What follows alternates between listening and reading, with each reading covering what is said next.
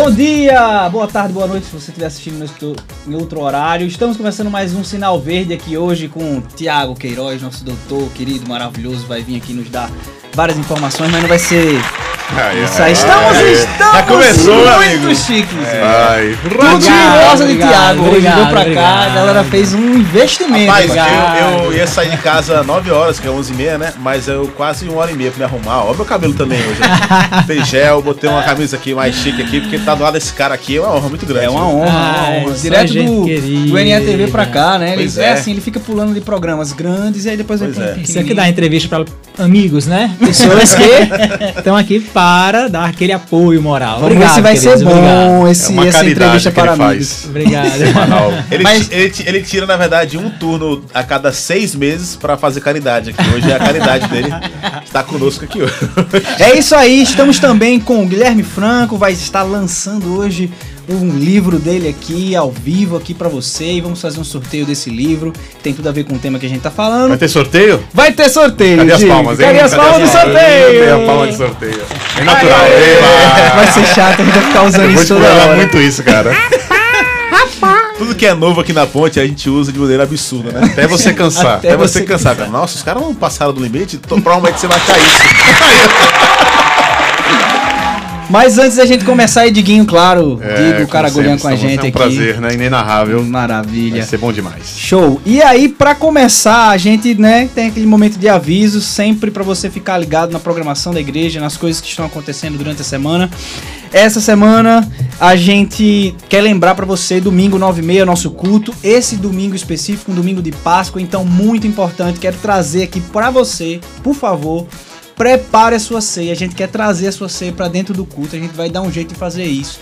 Então, por favor, prepare lá pão, suco de uva, vinho, sei lá. Arruma as coisas na tua casa pra que domingo você ceie junto com a gente. Você vai cear junto com a gente na live. Acreditam? Demais, cara. A Eu gente creio. desenrola, a gente desenrola aqui, tá certo? Então, 9 e meia, culto, aí tem pontezinha, tem pré-culto, tem um monte de coisa legal. Temos também o pessoal do backstage, né? É bom sempre reconhecer esse Sim, pessoal, a gente né? esqueceu de avisar que quem tá aqui com a gente hoje, Adriel ali, estão... Quero café! é boa ideia. Aqui, Bruninho. Filma E- a camisa de Bruno, por favor. Não tá legal não essa camiseta, viu? Olha não só. tá bacana não. Vai, vai ferir o seu olho, Estão mas tudo bem. aqui, estamos aqui distanciados, mas eles estão dando suporte e Gustavo Canha atrás das câmeras, fazendo aqui alguma loucura. Olha só, tem uma coisa bem importante que a gente lançou prin- ontem, né, pastor? Que é o engajamento da nossa igreja agora, é, junto, né? A gente tá junto com o Transforma Brasil, falando estamos junto na luta. A gente já tá fazendo isso há algum tempo, é, é, arrecadando cestas básicas, mobilizando nossos voluntários para essa distribuição. Mas ontem a gente deu um passo importante numa nova fase dessa campanha. E eu queria que o pastor contasse aí como foi ontem. A gente fez uma live com outros pastores. Cara, foi legal demais. A gente juntou ontem, né? Assim, não, não são todos os pastores que estão juntos. É, tem, bem, tem, tem bem mais gente, mas ontem a gente teve uma live com o Thiago Thomas, que é da Igreja Rio, é, o Anderson da Farol e o Rodrigo da Mosaico, e eu tava representando a ponte. E a ideia, de fato, como você falou, o nosso slogan, Juntos pela Vacina. A gente até conversou muito sobre esse lance de essencial. A gente falou que igreja é essencial, o templo não é. E de fato, um trabalho que a gente precisa fazer agora como igreja é acelerar aquilo que a gente sabe que é a solução. A gente tem um brincado também que a solução para o mundo é Jesus, mas a solução para agora, além de Jesus, é a vacina. Então, é algo assim profético, é um marco também para nossa cidade, as igrejas se engajarem na no processo de pelo menos assim diminuir é, os profissionais de saúde, Thiago tal- tal- talvez tenha mais conhecimento do que eu nessa área, estão super cansados, quem está na linha de frente, né, nessa pandemia. E o que E o pessoal fazer da Secretaria de Saúde também, que é o entorno e aí dos eles profissionais. né? entraram em contato com a gente falando, olha, como é que a gente pode ter alguma ajuda que vocês podem dar, porque são sete dias de semana, cara, direto os caras trabalhando em dois turnos. E a ideia é que a igreja ajude também a eles descansarem, assim. Então a gente vai não só assumir é, esse papel nesse processo de logística, de receber as pessoas. Tem muita gente perguntando, eu não sei vacinar, ninguém vai vacinar ninguém. Mas é mais essa ajuda da pessoa que chega com o carro, apontar onde é que é a fila do carro, ou ver o documento. É nesse trabalho mais de organização Sim. E, cara, foi legal, porque cada igreja tá assumindo alguns turnos. Então, já fica o convite, se você quer nos ajudar. É, não venha com, esse, com a prerrogativa, ah, eu vou ajudar porque logo serei vacinado. A ideia não é essa. Existem os grupos que são prioritários, mas é ser igreja além das, né, do, do templo. É, então tem, foi muito legal, cara. Foi um tempo muito especial para nós como pastores, representando a igreja. E eu acho que vai ser muito legal. E quem, enfim, estiver assistindo aí, quiser entrar em contato conosco, vai ser um privilégio ter você Se- no nosso é, grupo aí. Se você quiser participar, quiser ajudar, né, se, se voluntariar para esses dias, tem dias específicos, turnos específicos, mas você pode estar dedicando aí é, durante o mês um turno específico, né, durante as semanas para estar junto com a gente lá. No nosso, na link do Instagram, né, na bio tem um link lá e o primeiro botãozinho que tem lá é Juntos pela Vacina, é, Voluntários pela Vacinação. Você clica lá, vai entrar no formulário, a gente vai entrar em contato com você. E é tão importante a gente viver isso porque esse é o momento onde a gente consegue pregar o evangelho mesmo sem falar nada, né? Tipo, a gente tá fazendo, sendo o evangelho de Cristo para quem sofre nesse momento, é, assumindo tanto de um lado a gente dando a celeridade para o processo da vacina, como também dando suporte para quem já tá há mais de um ano sem literalmente fim de semana, sem descanso, sem nada. Então, é isso aí, fica esse convite para você. Eu tenho mais outro convite para você que está assistindo a live é, com a gente agora. A gente acabou de colocar uma enquete aqui no YouTube. Tá? Você vai dar uma olhadinha lá no nosso perfil, tem lá comunidade, você clica e vai responder essa enquete agora. Deixa aberto aqui o YouTube, vai no seu celular, ou então se tá- se tá no celular, deixa ele minimizado, vai lá na, vai lá na enquete e responde lá.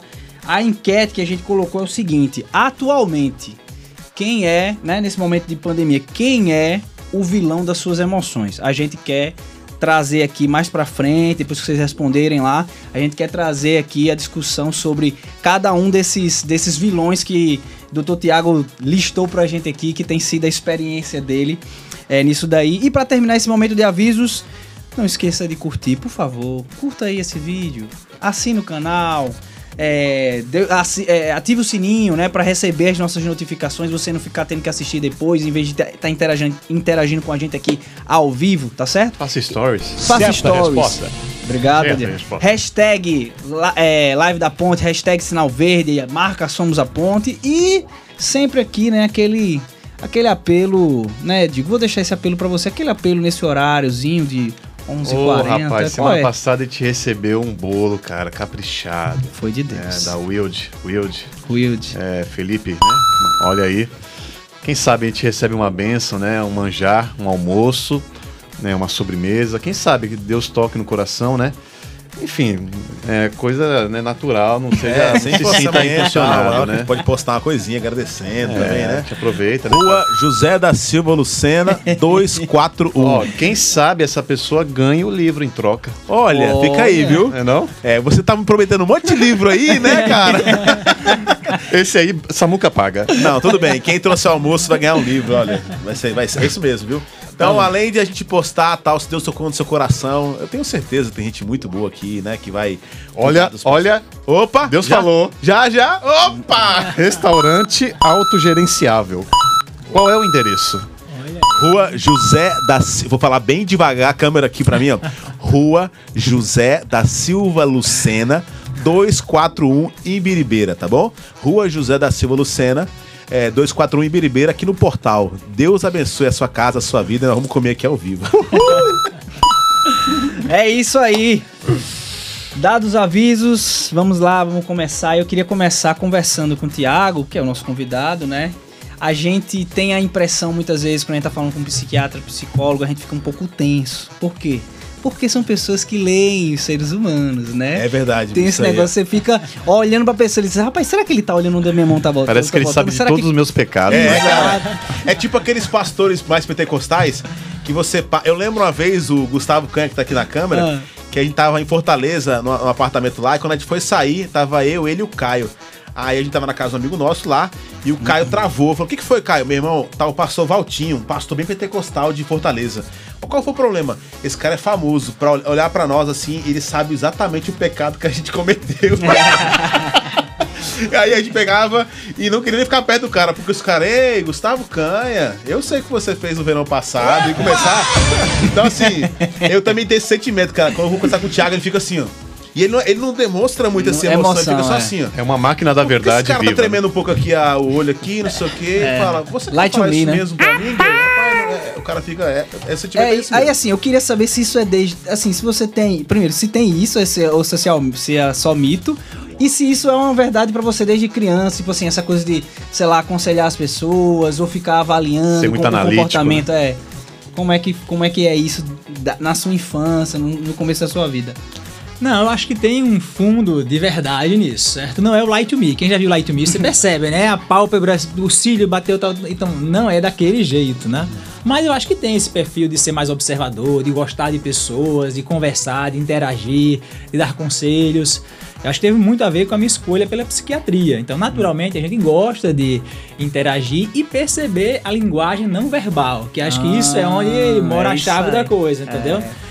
E isso é pra ajudar, só que a grande questão é que isso, até que os amigos, né, vocês brincam e tudo mais, até com o Thiago tá analisando, só que tudo que a gente faz quando sai do consultório é assim, é bloquear essa- esse filtro, entendeu? De ficar, cara, por quê? Porque gasta energia. Entendi. Ah, você, assim, no dia a dia, você tá interagindo com as pessoas brincando de forma leve, né? No consultório, Sem tá não, tem que, isso, tem que estar parado lá, prestando atenção Entendi. para ter a leitura da linguagem não verbal para ajudar a pessoa. Entendi. Não é aquela coisa do light to me, de criminal minds, de você pegar a pessoa na mentira, algo nesse sentido, né? Como o Guilherme brincou Então, aqui. então o doutor que eu conheço é o Thiago mesmo, certo? Quer dizer, você é o Thiago Queiroz quando a gente tá no dia a dia. Porque também eu acho que também tem um lance. Já que você sabe analisar, logo também não passa uma coisa pela sua cabeça assim, Ei, eu preciso me importar, é porque se eu fizer isso, alguém vai estar observando. Ou não tem isso?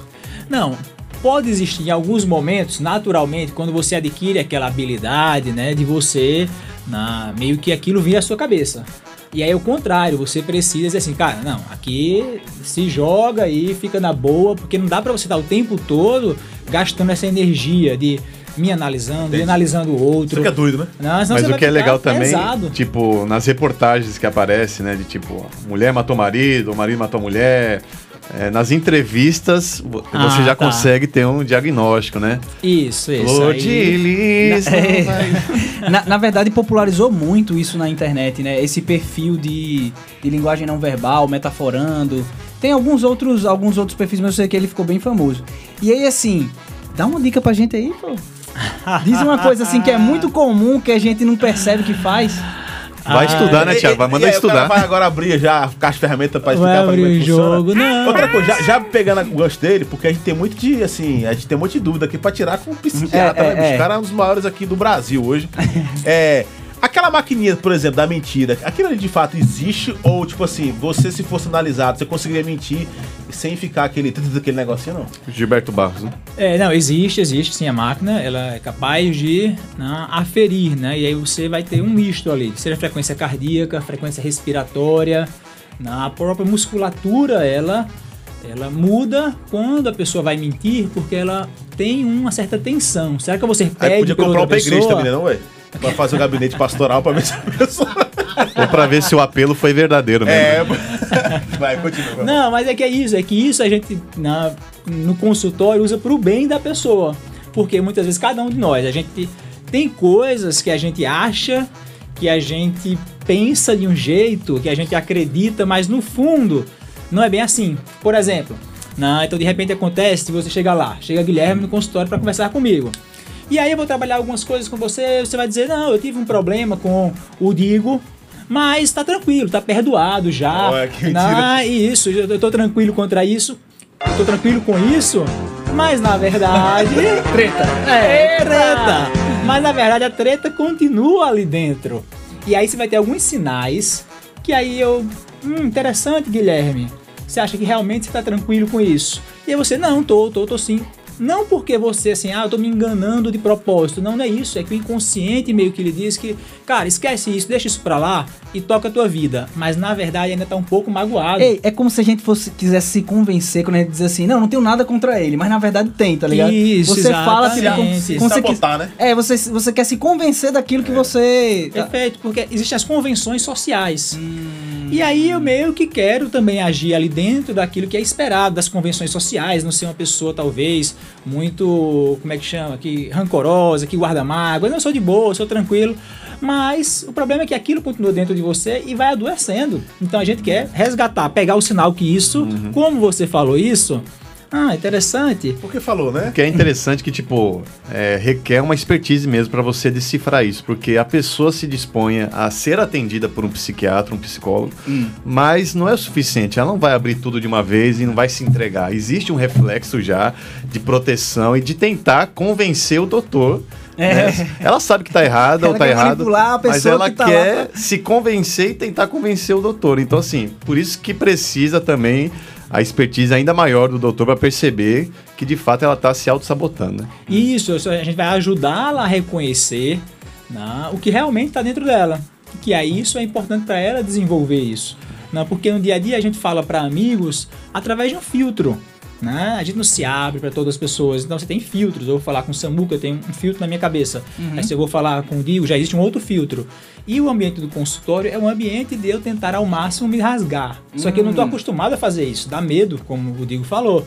Então eu meio que seguro um pouquinho e aí aos poucos você vai facilitando a pessoa, mostrando que ali não é um ambiente de julgamento, é que a gente no dia a dia tem medo de ser julgado pelo outro, o que é que fulano vai achar, o que fulano vai achar.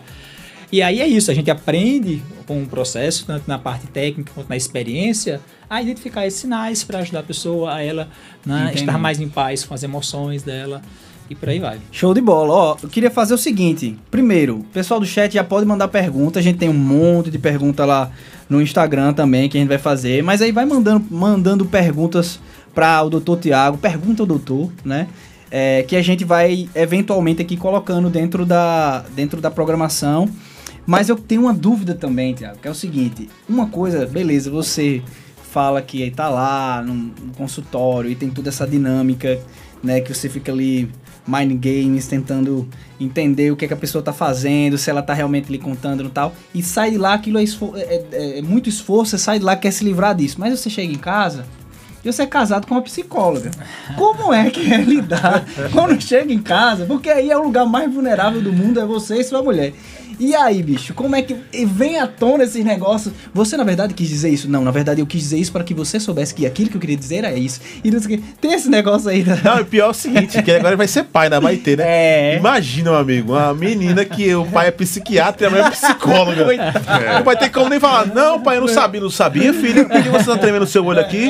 Mamãe, eu, eu fiz a tarefa. Fez, filha, a tarefa, começa. Ó, vamos vir aqui, senta aqui, eu quero analisar o, o seu comportamento. Mas você sabe que é interessante porque isso em relação a, a Maitê, né? A nossa filha que está por vir, daqui a uns três meses está chegando aí. As pessoas dividem, né? Não sei se vai ser sortuda ou é coitada da Maitê, né? Mas por quê? Porque uma coisa é você saber o que é o correto. É você estudar e saber aqueles. Outra coisa é você aplicar na prática. Então, realmente requer muito cuidado dos pais e principalmente né, o psicólogo, psiquiatra, de fazer esse filtro, entender que ela é minha filha, não minha paciente. Hum, Entendeu? e aí eu preciso. Mas o que é esse filtro? Você tá falando desse filtro, mas especificamente o que? Tipo assim, eu não posso tentar analisar. É, é tipo isso, se forçar, não quero analisar. Tipo, ela tá Isso. tentando me enrolar, mas eu vou deixar, entendeu? Isso, porque aquilo é coisa da criança, né? E eu tenho que, que esse filtro, como você perguntou, ah, como é que é você e a Tainá em casa?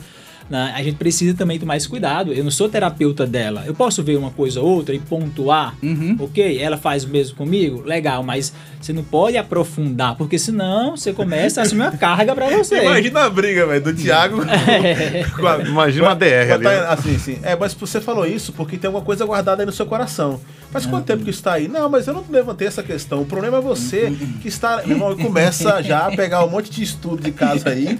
Meu amigo. Atenção, atenção. Mais ou menos. Se não tomar cuidado, vira isso. Entendeu? Vira. Se não tomar cuidado, vira isso. Então tem que reduzir ali e, ó, baixa a guarda e vai interagir, é marido e mulher, por isso, porque gasta muita energia né, ficar analisando, aprofundando. Então você, quando tá fora do trabalho, você quer estar em casa livre, sem uma pessoa lhe julgando pelo que você tá fazendo, falando, né? Imagina. Mas nesse sentido, você é menos. É menos sem filtro em casa? Então, tipo assim, eu me controlo menos. Tipo, nesse. Não, totalmente. É. Em casa eu falo, né? Até para os meus pacientes e para todo mundo, né? Tem que separar ali totalmente o, profissional, o doutor Tiago, é do consultório, atendendo os pacientes, saiu de lá, é Tiago. Acabou, esqueceu medicina. Ô, Ah, Thiago, e assim, já falando sobre isso, entrando num aspecto, acho que tem tudo a ver com isso. Talvez esse é um dos motivos porque tantos pastores têm sofrido de burnout, de, enfim, é, e alguns males, assim, de da alma, e- porque a gente tem visto, no caso, o papel do pastor, o Dico também pode falar sobre isso, é muito, acho que é mais difícil conseguir separar o pastor do domingo do pastor do dia a dia. É como se a gente tivesse que sempre, assim, ter aquela imagem perfeita. Talvez esse é um dos motivos também, tanta gente cansada, porque eu, eu sinto, a gente sente isso às vezes, apesar que a gente é um pouco mais tranquilo, a gente é de boa, eu só tô arrumado desse jeito por causa do Totiago, mas não liga muito pra roupa, a gente liga assim, a gente é, tenta ser mais normal. Mas é impressionante, cara, como eu vejo vários pastores cansados pela expectativa é, criada no coração de muita gente que acha que a gente é sempre aquela figura que tem aquela fala, a maneira especial de tratar com as questões. É um dos motivos? Claro, totalmente, né? A gente precisa aprender e colocar realmente na prática isso, a desconectar do trabalho. O trabalho é algo que suga a nossa energia. Por mais que, que né, qualquer um de nós ame o trabalho, é trabalho, suga a energia. Em casa precisa ser um momento revigorante. O trabalho ele é desgastante por natureza. Posso amar meu trabalho, e eu amo, por exemplo, mas ele é desgastante. Em casa eu preciso de um equilíbrio com atividades revigorantes. Então, Obrigado. se acontece de, no momento que eu tô em casa à noite, eu tô né, ali recebendo ligação, vendo WhatsApp, tendo problema, eu não consigo em- me encher de energia. Eu não consigo, né, o tanque abaixa e eu não recupero. E aí, ainda mais, como eu tô cansado em casa, eu não consigo me conectar à minha esposa, aos filhos e ter um momento de prazer. Né? É sempre cansar, sempre estresse. Então, isso é super importante para todos os É. profissionais, porque todo mundo E tem é- WhatsApp hoje em dia. Digerir isso também é complicado, né? Porque é, sustentar uma imagem é algo de fato que cansa, né? é desgastante mesmo. E às vezes, até mesmo na nossa rede social, você quer ser você mesmo em alguns momentos, né? Você quer brincar, quer... Às vezes ser eu me gera uma vergonha, porque o que as pessoas vão pensar do, do verdadeiro Digo em alguns momentos. Uhum. Então você fica nessa, porque quando você às vezes se desarma e expõe isso, e vem pessoas falando, "Ah, como pode? Pastor não pode fazer isso, né? Como pode? Digo, você é uma, você é uma pessoa que tem um cargo aí que não pode é, falar desse jeito. Então, assim, é, por mais que você tente se desarmar, as pessoas, elas não querem isso, né? Muitas pessoas não querem isso. As convenções sociais É. que ele falou, né? É. Isso, existe uma expectativa gerada, né? e aí rede social ela vai ser sempre ser um filtro que cada um de nós faz daquilo que a gente quer expor. Nós, não, ninguém é você mesmo nas redes sociais, por quê? Porque não tem como. Aliás, na vida também, Na- né? Tipo assim, nas, próximas, nas próprias relações, acho que a gente não é nem às vezes nós mesmos 100% com, com o cônjuge, né? Tipo, Não faz, a gente não fala o que a gente gostaria de falar, né? Assim, a gente se É. priva de muita coisa porque não tem realmente. E até as condição. coisas simples, assim, né? Até, até falando com o Guilherme Alves esses dias, e tipo, ele também fica com esses entraves, né? Às vezes ele quer postar uma foto da filha, aí ele fica pensando, será que a galera vai ficar, nossa, toda hora filha, toda hora foto da filha? Aí então já fica com esse entrave pensando no que as pessoas vão falar. Então o Gui posta a foto do Luca, da Esther. Tipo, tem gente que acha ruim isso, velho. E, tipo. É, aí, ser é, não, a- toda hora, filho. Filho, a gente quer ver conteúdo, a gente quer ver você falar uma mensagem aí e tal. Seja pastor aí na rede É, eu, social já, eu já também. fui muito criticado, assim, por algumas pessoas que, meu irmão, a sua rede social, ela não traz nada de benefício, assim, pra comunidade. pro Eu acho que evangelho. deveria fazer mais lives e gravar é, vídeos, porque, poxa, ficar gravando coisa do dia a dia, eu falo, cara, eu, assim, por mais que a gente talvez não seja 100% quem nós somos, mas eu e acho que cada um trata de maneira diferente, né? Ou talvez o, o perfil seu, por exemplo, é bem profissional ali. O meu é uma mistura. Eu gosto, assim, de, de falar o que eu que, que não tenho muita preocupação, apesar que eu também me privo de algumas coisas. Mas eu acho que tem muito disso, assim. Porque eu acho que uma das questões, inclusive, vamos tratar aqui, é tentar sanar a expectativa de todo mundo é uma das piores burrices da humanidade. A gente não vai conseguir nunca satisfazer o desejo de todo mundo. Isso é uma coisa impossível. Eu quero fazer só um, um adendo aqui, um parênteses, que o King Stemac Meu Deus. entrou no nosso chat e disse: Restaurante autogerenciável me mandou uma mensagem com um pedido para esse endereço. Hum. Maravilha. Obrigado, King Stemac! É, Tem que saber o responsável por isso pra ganhar. É. o livro. É, exatamente. Samuca, eu fugi alguma pergunta sua? Não, eu não. essa- Eu tô com essa impressão que eu Não, deixei de responder. fugiu, não. não, fugi, Você já- não respondi, né? Fique Tô- tranquilo que vai acontecer Tá, isso muito aqui, doutor. Você tem que se destravar, porque aqui é o, O seguinte, sinal verde é isso. Sinal verde é, isso. Tá liberado, né? Talvez mais tarde, Mas- quando você for assistir, você vai falar, meu irmão, como é que eu não respondi isso? A gente tem essa, essa É. crise É, A gente não planeja nada aqui. O que, o que eu ia fazer, o que eu ia fazer era, na verdade, era dizer assim, parte do que você tava falando era esse lance de, olha, a gente vive tanto nessas camadas, né, tipo assim, superficiais ou de, é, tipo, tô montando uma imagem, não sou eu exatamente, aí eu acho que vai em proporções, né? Tipo, rede social, a gente é menos a gente do que a gente é com os nossos amigos, que é menos ainda do que a gente é com quem a gente mora com a gente. Em camadas a gente vai tentando e tem uma ferramenta que hoje em dia a gente usa e, é- e ela é uma ferramenta para falar sobre estar no momento presente, vivendo aquela, aquela dinâmica, é, vivendo a experiência do agora, é, que é o mindfulness e que é ela é rondada de preconceitos, de talvez até aqui né, Gui já acho que já admitiu que às vezes fica dizendo, ah, rapaz, será que esse negócio serve mesmo? Eu que sou muito muito agitado. Enfim, eu queria que a gente falasse um pouco porque assim, sendo bem sincero, como tem um. Eu acho que veio de uma origem, não sei, né? Mas ah, popularmente talvez tenha uma relação com, com o hinduísmo ou budismo ou alguma coisa é, oriental. A gente tende a ter um preconceito, né? A natureza é, ah, é negócio que não, é de Deus, não, é de outros deuses. místico. enfim. Tá amarrado no nome de Jesus. É. É, E aí, verdade. se você puder trazer assim um pouco de esclarecimento nessa área e também abrir assim, eu já tentei algumas vezes, eu tenho muita dificuldade e sinto hum, parecido com o Gui assim. Pra mim, você, inclusive, doutor Tiago é também meu doutor, assim, já cuidou de mim, eu tenho um problema com atenção e tudo mais. Mas eu sou o quê? Eu sou um, um- um TDAH de, TDAH. de alta, alta, alta, De alta performance. Alta performance. Eu fiquei quase. É como você transforma um, um problema num superpoder, tá ligado?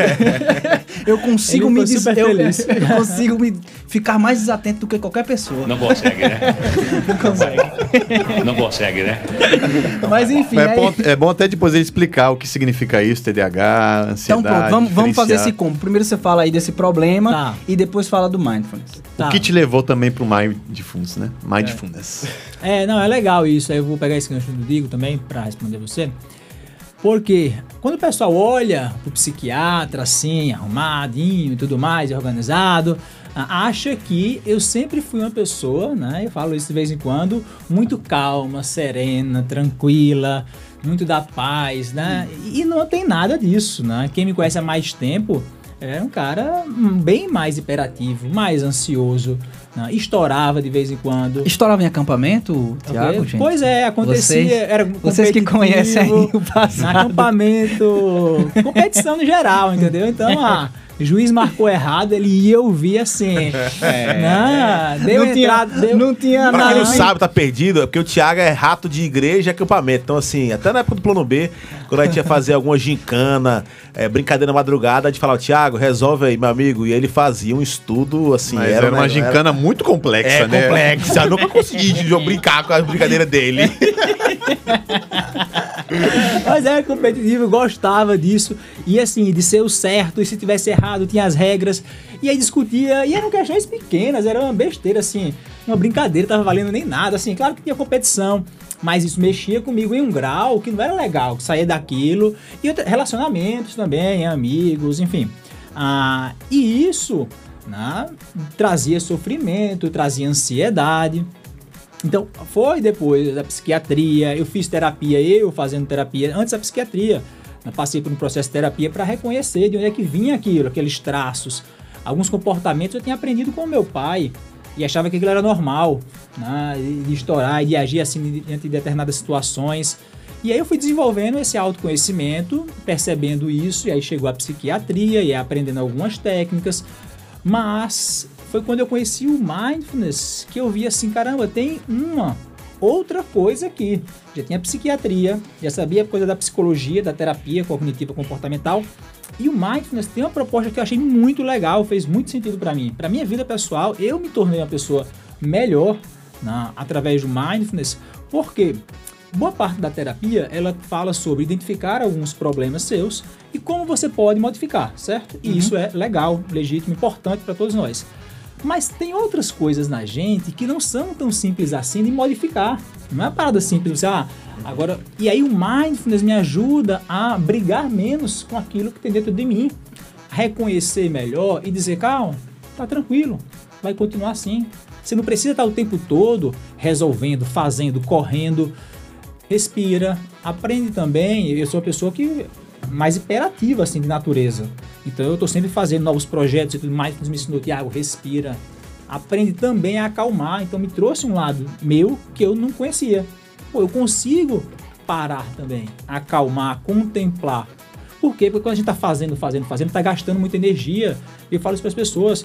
A gente hoje quer viver quantos anos? A gente não vive mais 50, 60 anos. A gente está vivendo 80, 90, 100. Qual é o grande X da questão lá na frente? Cabeça é o que todo mundo se preocupa hoje, é ah, será que eu vou estar com a cabeça bacana lá no futuro? E a gente sabe que isso tem muito a ver com o desgaste. Assim como o corpo todo ele adoece e cansa, o cérebro também. Então, se eu sou uma pessoa que eu vou ficar dos 20, vamos colocar assim, ah, os 60, com a cabeça, tu, tu, tu, tu, tu, tu, tu, cara, quando chegar lá, como é que vai estar a minha cabeça? Entendi. Então, eu comecei a aprender, cara, quero produzir, quero ser produtivo, quero crescer na vida profissionalmente, mas eu preciso aprender a desconectar. E aí chegou o Mindfulness. Mas a gente consegue, mesmo sendo assim, é, porque quando você Isso. fala isso, eu também acho que eu sou um pouquinho hiperativo. é, é, Um pra pouquinho quem só. é muito, assim, parecido comigo, com Samuca, a olhar uma pessoa parada ali, olhando pra natureza. Meu irmão, dá até agonia. Fala, meu irmão, o cara vai ficar quanto tempo aí nesse negócio? Não, é um exercíciozinho de meia hora, é, ouvindo os pássaros e tá fazendo uma introspecção e não sei o que. Eu falo, eu não tenho tempo pra isso, mas isso não vai funcionar pra mim, porque. E eu já tentei às vezes parar assim, cara. Quando eu tento parar um minuto, daqui a pouco eu tô pensando, velho. Meu irmão, vou Eu acho um que- sorvete, não sei eu acho que o quê, pastor tem filha, TDAH tá- tá- também, tá- né? Daqui a pouco, meu irmão. É aquele pensamento é que um abre vários parênteses. Meu irmão, diagnóstico demais. ao vivo. Mas eu posso dar, você não, mas eu posso. Aí eu, bicho. Mas é isso, porque existe realmente essa, né, que- aqueles memes, né, que eu acho que tem, a expectativa e realidade, Realidade, né? Na- e o mindfulness, ele é uma jornada para aquilo. né? Então, no começo, eu achava, sendo bem sincero, o maior besteira e perda de tempo do universo. Ver uma pessoa meditando sem fazer nada, porque para mim a vida tinha a ver igual a fazer. Cara, eu tenho que fazer, eu não tenho tempo para fazer as coisas que eu tenho que fazer. Imagine pa- tempo para não fazer nada. Essa é uma frase muito boa. É? Então eu olhava aquilo e absolutamente não fazia sentido pra mim aquilo. né? E nem era algo fácil, porque às vezes quando é meio que fácil pra pessoa, tem gente que é mais calma, naturalmente, muito tranquila. Tem É gente que a fácil. vida dele já é o mindfulness, né? Assim, que é- Isso, cara, tem assim. um pouco, E aí, personalidade. Cara, mesmo mindful. É, então, é, é mais fácil pra essas pessoas? É mais fácil, eu não tenho dúvida disso. Eu não teria problemas com isso, não. Não, é, eu digo, por exemplo, ele é um cara que tem toda a tendência já, porque É, ele é já um é uma ritmo. ele já é persona mindfulness. assim, Isso. é. Ah, Mas o que eu acho interessante, mas vai Só, termina. não, só o que é mais interessante é porque quem mais precisa do mindfulness não é o Digo. Sou, Sou eu, e eu. você. Entendeu? Você é mais que eu, brincadeira. eu imagino, cara. não, hoje você precisa mais. Eu não consigo nem dobrar a perna daquele jeito assim que dobra. Eu, já- primeiro tem que fazer um exercício pra conseguir dobrar a perna e fazer aquilo ali, porque isso nem isso eu consigo, entendeu? Mas é isso, é, quem já é mais acelerado é que mais precisa aprender a desacelerar um pouco.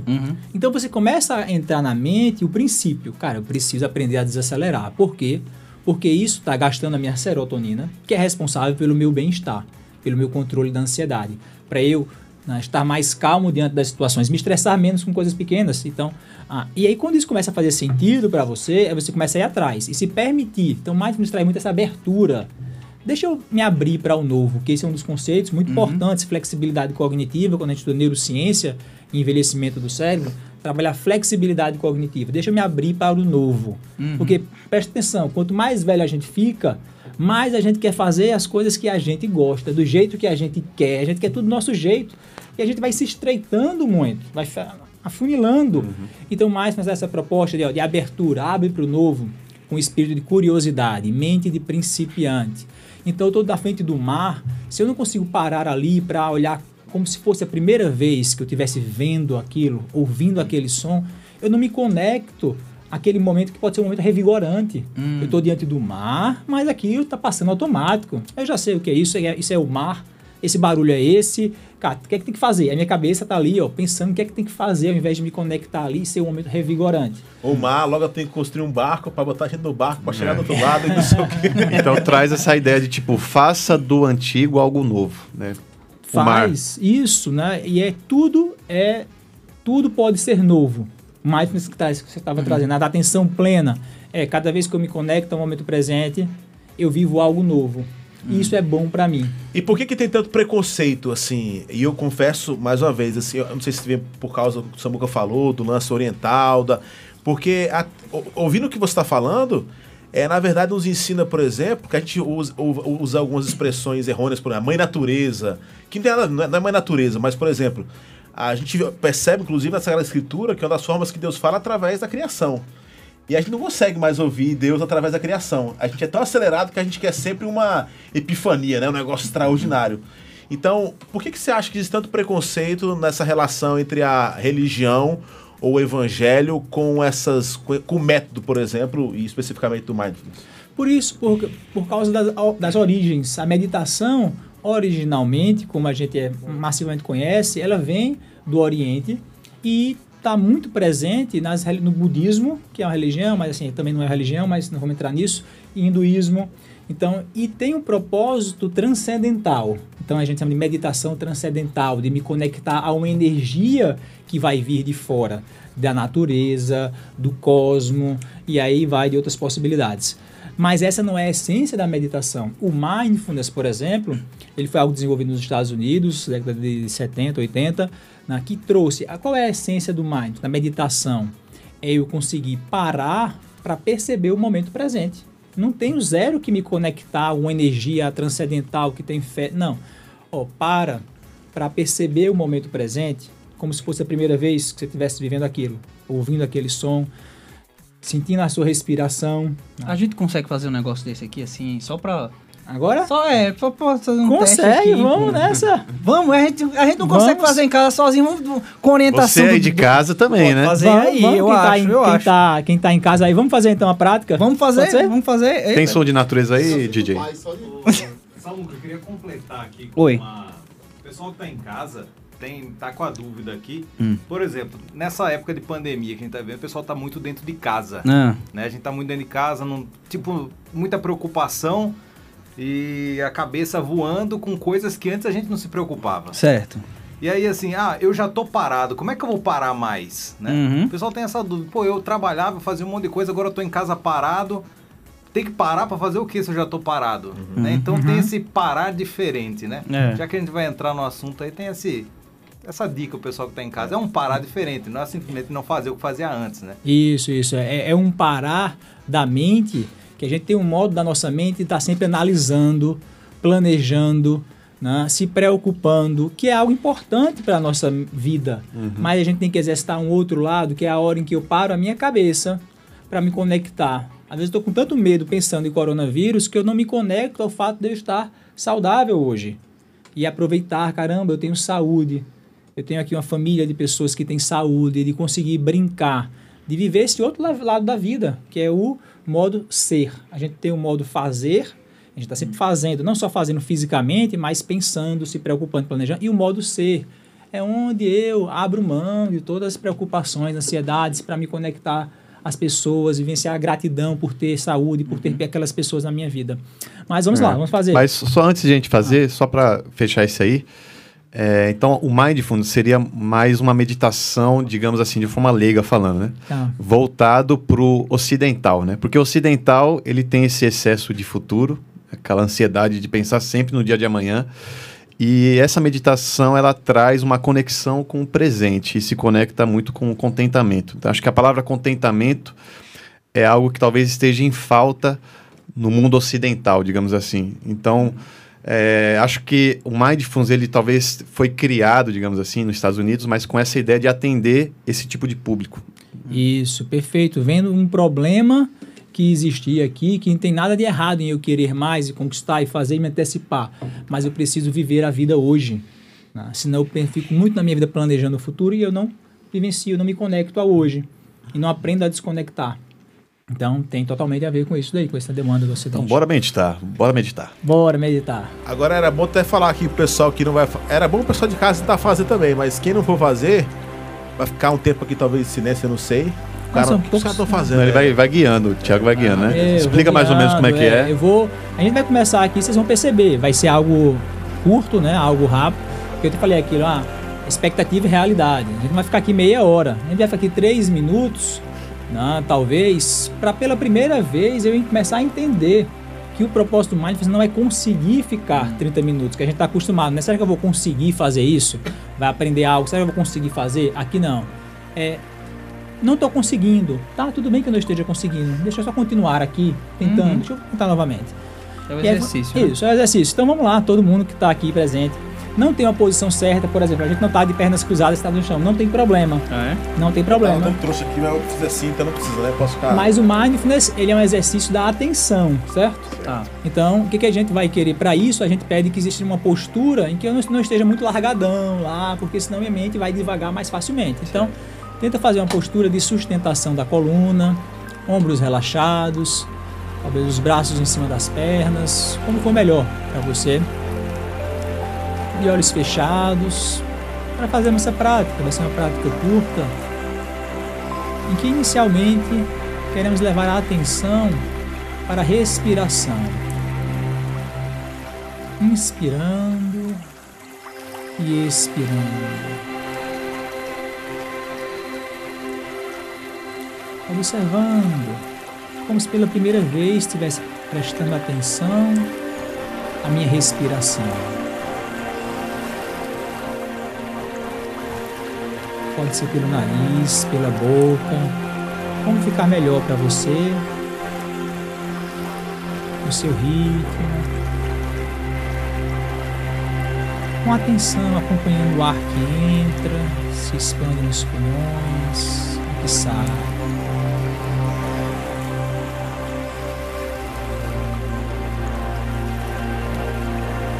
O objetivo não é modificar nada, não é conseguir, é apenas acompanhar esse fluxo do ar entrando e saindo do seu ritmo.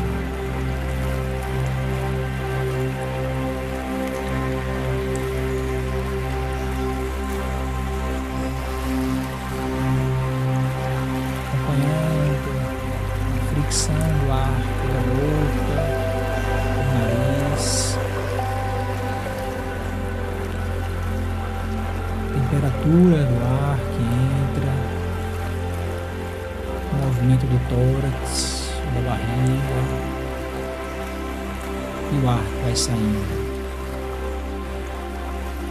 Inspirando e expirando no seu ritmo.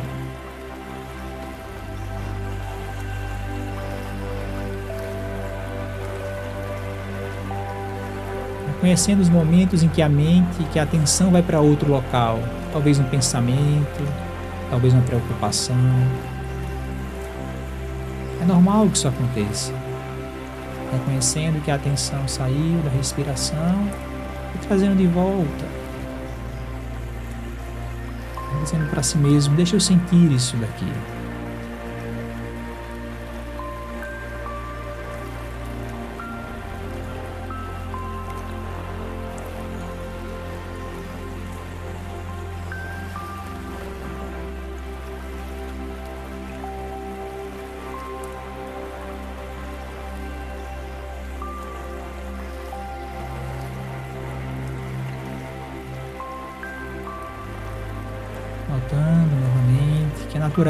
Que a atenção vá para outro local, talvez pensamentos, preocupações e vontades. Dizendo para si mesmo: deixa eu experimentar um pouco mais disso daqui, só por alguns instantes, apenas sentindo a respiração.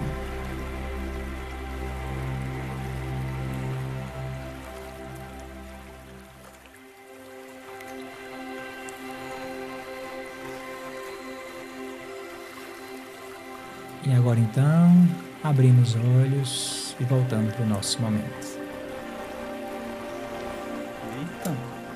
Isso.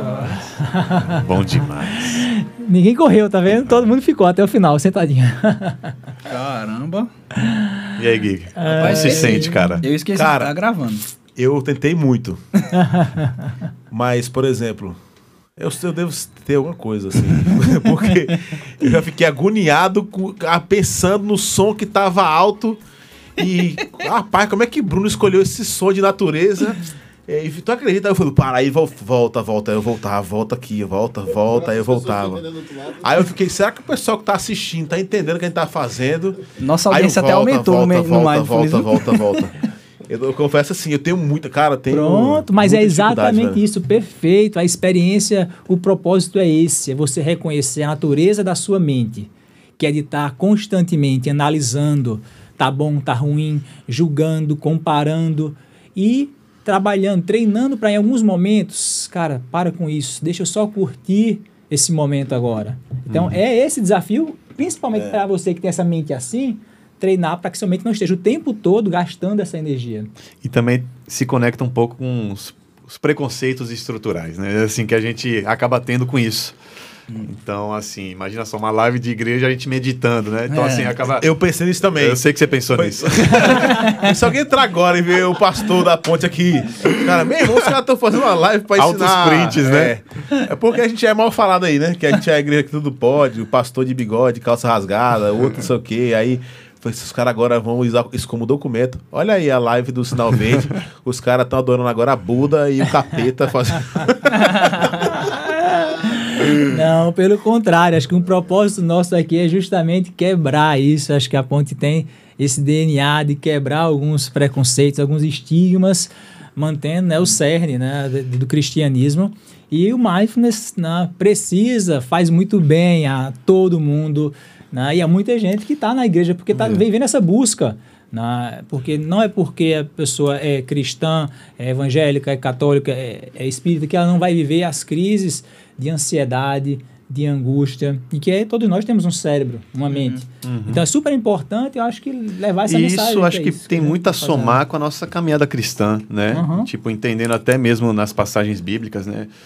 É, Jesus, 40 dias, 40 noites no deserto, né? Acho que, é claro que a gente não sabe ao certo como foi essa meditação, a gente não, não, não tem registros né, detalhados sobre como foi essa meditação de Cristo, mas às vezes a gente conecta também essa meditação é, é, em relação a se conectar com o Pai apenas se ajoelhando e falando coisas. E às vezes você fala coisas que nem estão de fato aqui mesmo, mas você se sente nessa obrigação de falar por falar e você acha que está tendo uma conexão com Deus. Às, às vezes, né, até a fala de Madre Teresa de Calcutá, né, ela fala, perguntaram para ela o que que você fala para Deus nas suas orações. Ela fala, não falo nada, eu só escuto.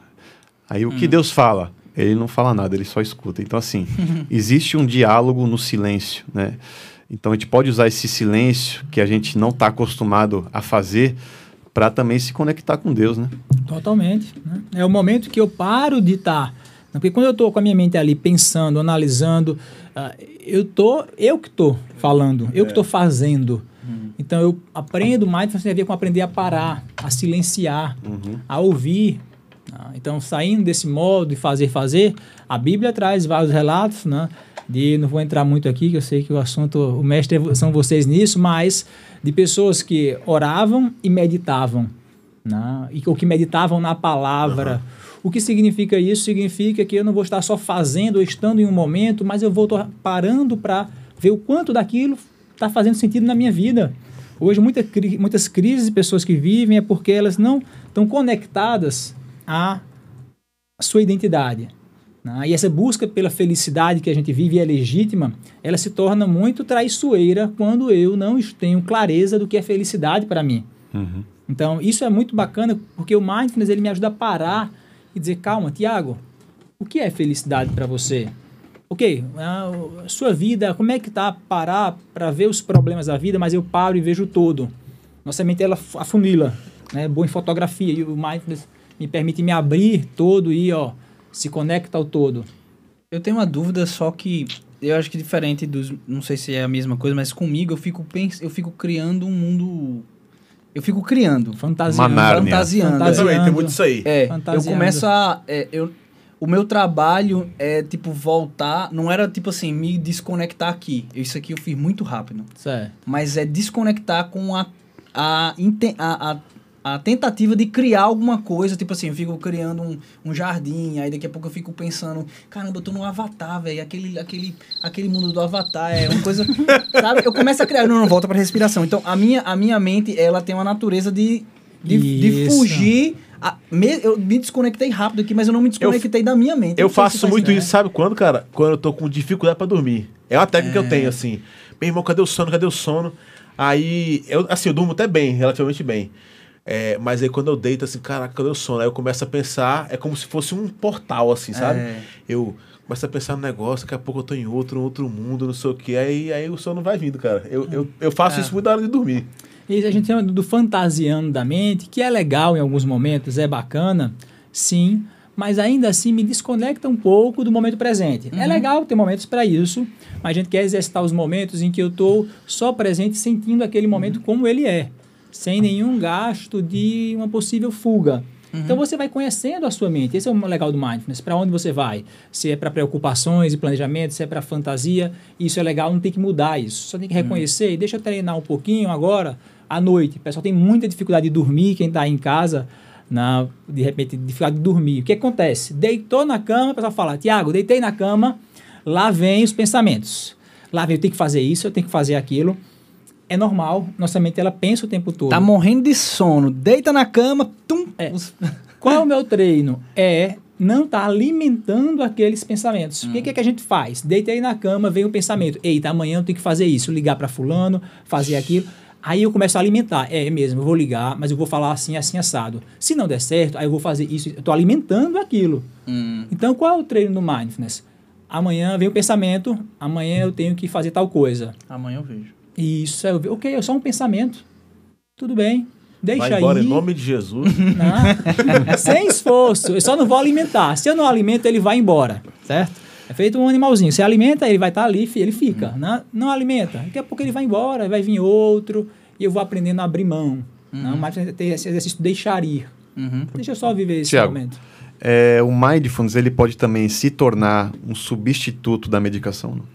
Da medicação é super importante isso, porque ah, o mindfulness se mostrou como extremamente importante.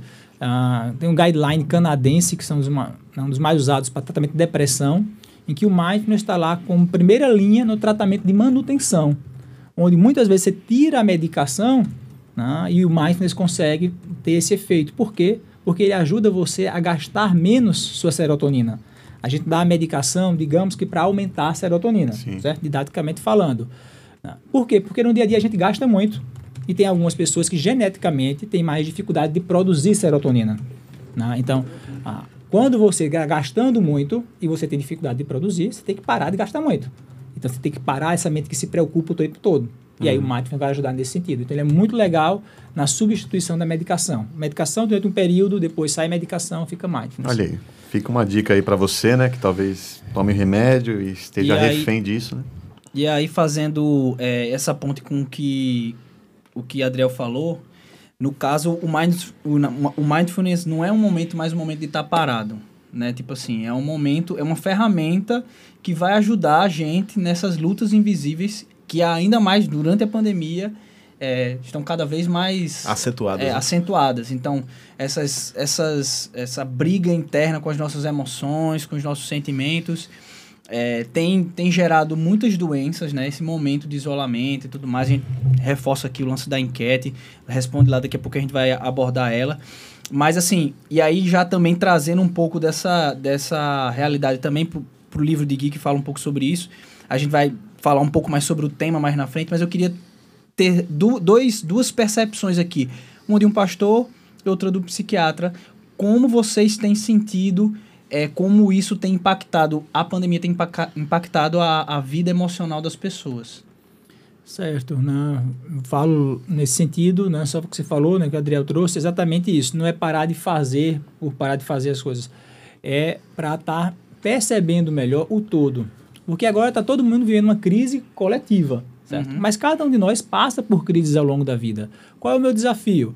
Ok, entender que eu estou vivendo uma crise, mas não estar imerso dentro dela totalmente. Né? Eu consegui ver o todo.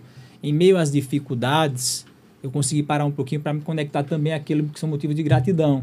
A gente tem uma curva do estresse, até certo ponto o estresse é bom, a preocupação me ajuda a continuar. Mas passa de um ponto que começa a entrar na exaustão. Hum. Então é aí que a gente precisa estar notando. E eu preciso parar para poder perceber. Cara, eu estou entrando em exaustão. O que está acontecendo comigo?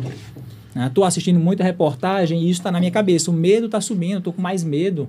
Eu estou com mais ansiedade. Está sendo produtiva essa ansiedade? Essa preocupação? Não, passou do ponto. Está entrando em exaustão. Opa. E aí, então isso me ajuda a melhor cuidar de mim mesmo. É isso que a Entendi. gente fala. né, Isso teve, teve. Você sentiu um impacto maior nessa primeira. Na primeira é, é, pico da pandemia? Tem mais agora? Ou tá assim, só. A coisa foi numa crescente e não Talvez para a mais? minha percepção foi que no primeiro momento existia mais ansiedade Hum. né, pelo medo desconhecido do novo e agora está uma fase que tem ansiedade porque não sabe quando vai acabar, mas tem muito desgaste. Uhum. Então você vai ter sintomas mais depressivos pelo desgaste, por, pelas perdas. Então muita gente teve perdas, né, passaram por perdas importantes na pandemia. Então acho que seria essa mudança do panorama. E dentro das famílias, né, Gui, como é que isso tem repercutido? Porque aí eu acho que tem essa operação também. Às vezes não chega uma pessoa, chega um caso já completo de, de, de, de crise, né? Dentro É, do- eu, do- eu até dos acho gabinetes. que esse, essa percepção, ela, ela. Quando, por exemplo, a gente está vivendo agora uma, um, um viés onde as pessoas estão é, levantando o conceito que a igreja é, um, é essencial. E a gente fala que a gente está preocupado com isso, mas assim, o que a gente precisa deixar é claro, a gente até falou sobre isso algumas semanas atrás, que a igreja sim é um lugar terapêutico onde as pessoas são cuidadas. Talvez para quem não passa por nenhum mal como esse, acha assim, ah, cara, dá para ser igreja em casa. Você vai ver muitos comentários quando se fala de voltar à igreja, é dois grupos de pessoas. Um que vão falar, é isso mesmo, é essencial. E aí tem um lance do pastor preocupado com o dízimo. Mas as pessoas não entendem o quanto de fato as pessoas estão doentes e precisam também de uma comunidade onde elas podem tratar alguns traumas. Assim, a igreja, pra gente que talvez já é macaco velho de igreja, é assim, a gente consegue ficar sem ela. Mas a gente tem percebido, por exemplo, antes de- dessa parada agora, a gente tava sempre usou a, o 30% como a lotação máxima. Nos seis cultos de Recife, cara, lotados, assim. E o pessoal chegava pra gente e falou: Pastor, vai parar de novo. Pessoas que estavam chorando porque encontravam na comunidade de fé um alento, assim, uma palavra de esperança. Então, a gente não pode ser insensível de achar, quem achar que a igreja é essencial, na sua essência do porquê que é essencial, está errada. Apesar que a gente hoje tem que botar na, na, na balança o que, que a gente precisa fazer hoje, levando em consideração que existe uma pandemia, e quanto mais gente, mais a possibilidade do, do, do vírus ele disseminar. Deixa eu Então- só fazer um comentário aqui que Pauliana Ramos fez. Ela disse assim: Eu tive muitas crises de ansiedade nessa pandemia. Diante disso, comecei acompanhando as lives né, da igreja e me apeguei com Jesus. Então, de certa forma, é, eu- a gente sempre deixou claro desde o começo da, daqui do podcast, e, e acho que em todas as, as séries e mensagens que a gente fez sobre esse tema de, de depressão, de, suicídio, de, de doenças da, da emoção, a gente sempre deixa claro que é necessário a intervenção clínica e tudo mais. Mas existe algo que a igreja também fornece nesse sentido, né, Tiago? Eu acho, que, pode, acho que o Thiago é massa falar sobre É. isso num- na perspectiva clínica. É. de como é- inclusive, assim, qualquer tipo de comunidade Ou a terapêutica. religião, ou a forma, por é. exemplo, que os alcoólicos anônimos ele começou, o lance de você abrir o coração e ser quem você é. Ou até mesmo um pouco da perspectiva do Mind, você reconhecer Hum. que você tem dificuldade de se concentrar. Uhum. Porque não existe tratamento, pelo menos eu acho, quando a pessoa não reconhece que ela tem um problema. Uhum. Que eu acho que tem muito a ver isso, e, a- e aí eu acho que entra a confusão entre o papel talvez errôneo de- da igreja de achar que quem passa por depressão, por esses males, é algo espiritual. É que vai ser sanado só pela igreja. Exato. Não, também E- não estou dizendo que não existe também. A gente acredita no lance da opressão maligna, a gente acredita que tem pessoas que têm, a gente acredita, nossa, a gente trabalha nessa esfera, é, digamos espiritual. assim, espiritual. Mas eu acho que é importante você falar sobre a ótica clínica, você que é cristão, e o quanto a igreja é importante nesse papel também. Isso, né? Isso a gente tem dois panoramas. Tem desde o, ah, o principal que eu vou falar, que você tem estudos científicos mostrando a importância da, da prática, da vivência da espiritualidade na vida da pessoa. Então, é, primeiro considerando, né, independente da fé do indivíduo, a espiritualidade e a fé dela, para quem acredita e tem fé, é algo importantíssimo na vida dele. Quando você coloca, não, muita gente, o que ela vai falar é, primeiramente, Deus na minha vida, certo? Então aquilo envolve a espiritualidade. Na hora que ela é desconectada de algo tão importante para a vida dela, E por mais que diga, não, mas Deus continua existindo mesmo se não tiver uma reunião, ok, mas a forma que ele aprendeu ao longo da vida, muitas vezes a igreja teve um papel muito importante. Então, não vou entrar no mérito se é essencial ou não, porque é uma questão de uma definição no momento de pandemia, mas fato é, é muito, muito, muito importante, seja no tratamento da depressão, no tratamento de ansiedade, para a vida, para que o indivíduo ele esteja conectado àquilo que ele acredita. Que muitas vezes o que acontece são crises que a pessoa, em algum momento, ela ah, declarou uma fé, mas ela vive uma crise porque ela não vive aquilo que é proposto dentro daquela fé. Então ela vive uma crise interna. Uhum. Então ela vivencia coisas que ela sabe que vão contra aquilo que ela vive, vive mas ela vai no piloto automático. Então o mindfulness ele tem muito esse propósito também de me tirar do piloto automático. Perceber, para um pouquinho para perceber o que é que você está vivendo. Uhum. Perceber aquilo que você realmente acredita, aquilo que realmente é importante para você, é aquilo que você está vivendo. Está alinhado o que você está vivendo na sua vida com os seus valores? Ou está existindo crise? Porque muitas vezes tem crise ali e o cara está empurrando no piloto automático. Não, É. tem que fazer, fazer, fazer, fazer. Então, acho que nessa perspectiva, a, o- a vivência da igreja é como assim, né, hoje em dia, dificilmente, talvez ainda tenham igrejas ultra conservadoras nesse sentido, mas eu vejo cada vez mais o pessoal abrindo. Ok, Tiago, essa questão da crise vai existir, mas em algum momento isso pode se tornar uma doença. Depressão, ansiedade, pânico, que precisa de médico, que aí é uma outra história. Né? Essas são doenças do cérebro. Assim como o coração adoece, o pâncreas adoece, o fígado, o cérebro adoece.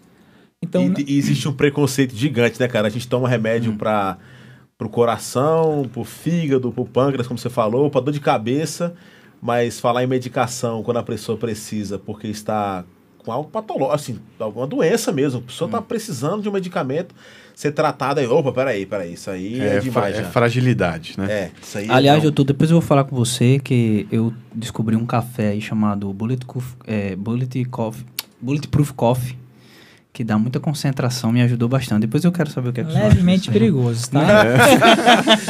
Uma bomba de... Levemente Cadê o- a música? Café- É, É, né? vale, vale, vale. vale, né? Vale. É, agora Ah, chegou, ele tava atrasou, descansado, atrasou. atrasou. Vai, chegou. Mas Veja- assim, só é, complementando essa questão da igreja, terapia, terapia igreja, né? Eu convivi intensamente nos dois ambientes, né? É, ainda convivo ainda desde pequeno na igreja é, e faz parte do da minha rotina. Mas é, eu passei por dois anos aí intensos na terapia e uma coisa que tive mais certo ainda é que a igreja ela não substitui a terapia e a terapia não substitui a igreja, né? É, e, Em que, em que aspectos, só para o pessoal entender melhor, o, o- cada lugar na sua, É, nessa sua Por experiência? exemplo, gabinete pastoral. Muitas pessoas acham que eu sou psicólogo, que Gui é, é Aham. psiquiatra. E, Que a gente, uma, em uma conversa vai resolver a vida da pessoa. é, e tem coisa assim, a pessoa fala, fala, fala, e a gente termina. Isso não cabe a mim, não é eu que resolvo isso. Uhum. Não, mas eu É. tô dizendo assim, na sua experiência, o que é que você notou mais latente, por exemplo, a importância da igreja e a importância da terapia? Eu Talvez a que- importância da terapia até seja mais é, é, fácil de descrever, mas é, seria bom descrever as duas coisas para as pessoas entenderem Aham. de maneira mais concreta que são do, do- tiveram duas, foram duas ferramentas com propósito, com funções diferentes na sua vida. É, No meu caso, assim, né? É, para mim serviu para eu me encontrar comigo mesmo, assim, a terapia. É, eu acho que a igreja ela é também uma ferramenta que lapida o nosso propósito, a nossa vocação e lapida quem nós somos. Uhum. Mas tem momentos na nossa vida que você nem sabe, nem faz ideia da sua existência. Aham. Assim, e a terapia, para mim, ela foi essa viagem interna comigo mesmo, assim, para eu enxergar é, quem eu digo, de fato. Porque acho que, às vezes, na caminhada, ainda mais pela minha personalidade, assim, eu sempre fui uma pessoa muito introspectiva tal. Eu nunca fui o popular da sala, sempre fui o cara que caminhava com os nerds, jogava videogame e jogava RPG. Então, era aquele cara estranho mesmo. Uhum. E... Mas É, eu isso assim também, gerou um, um casulo, assim, sabe, em mim. E, é, isso atrapalhou na, na percepção de quem eu sou, né?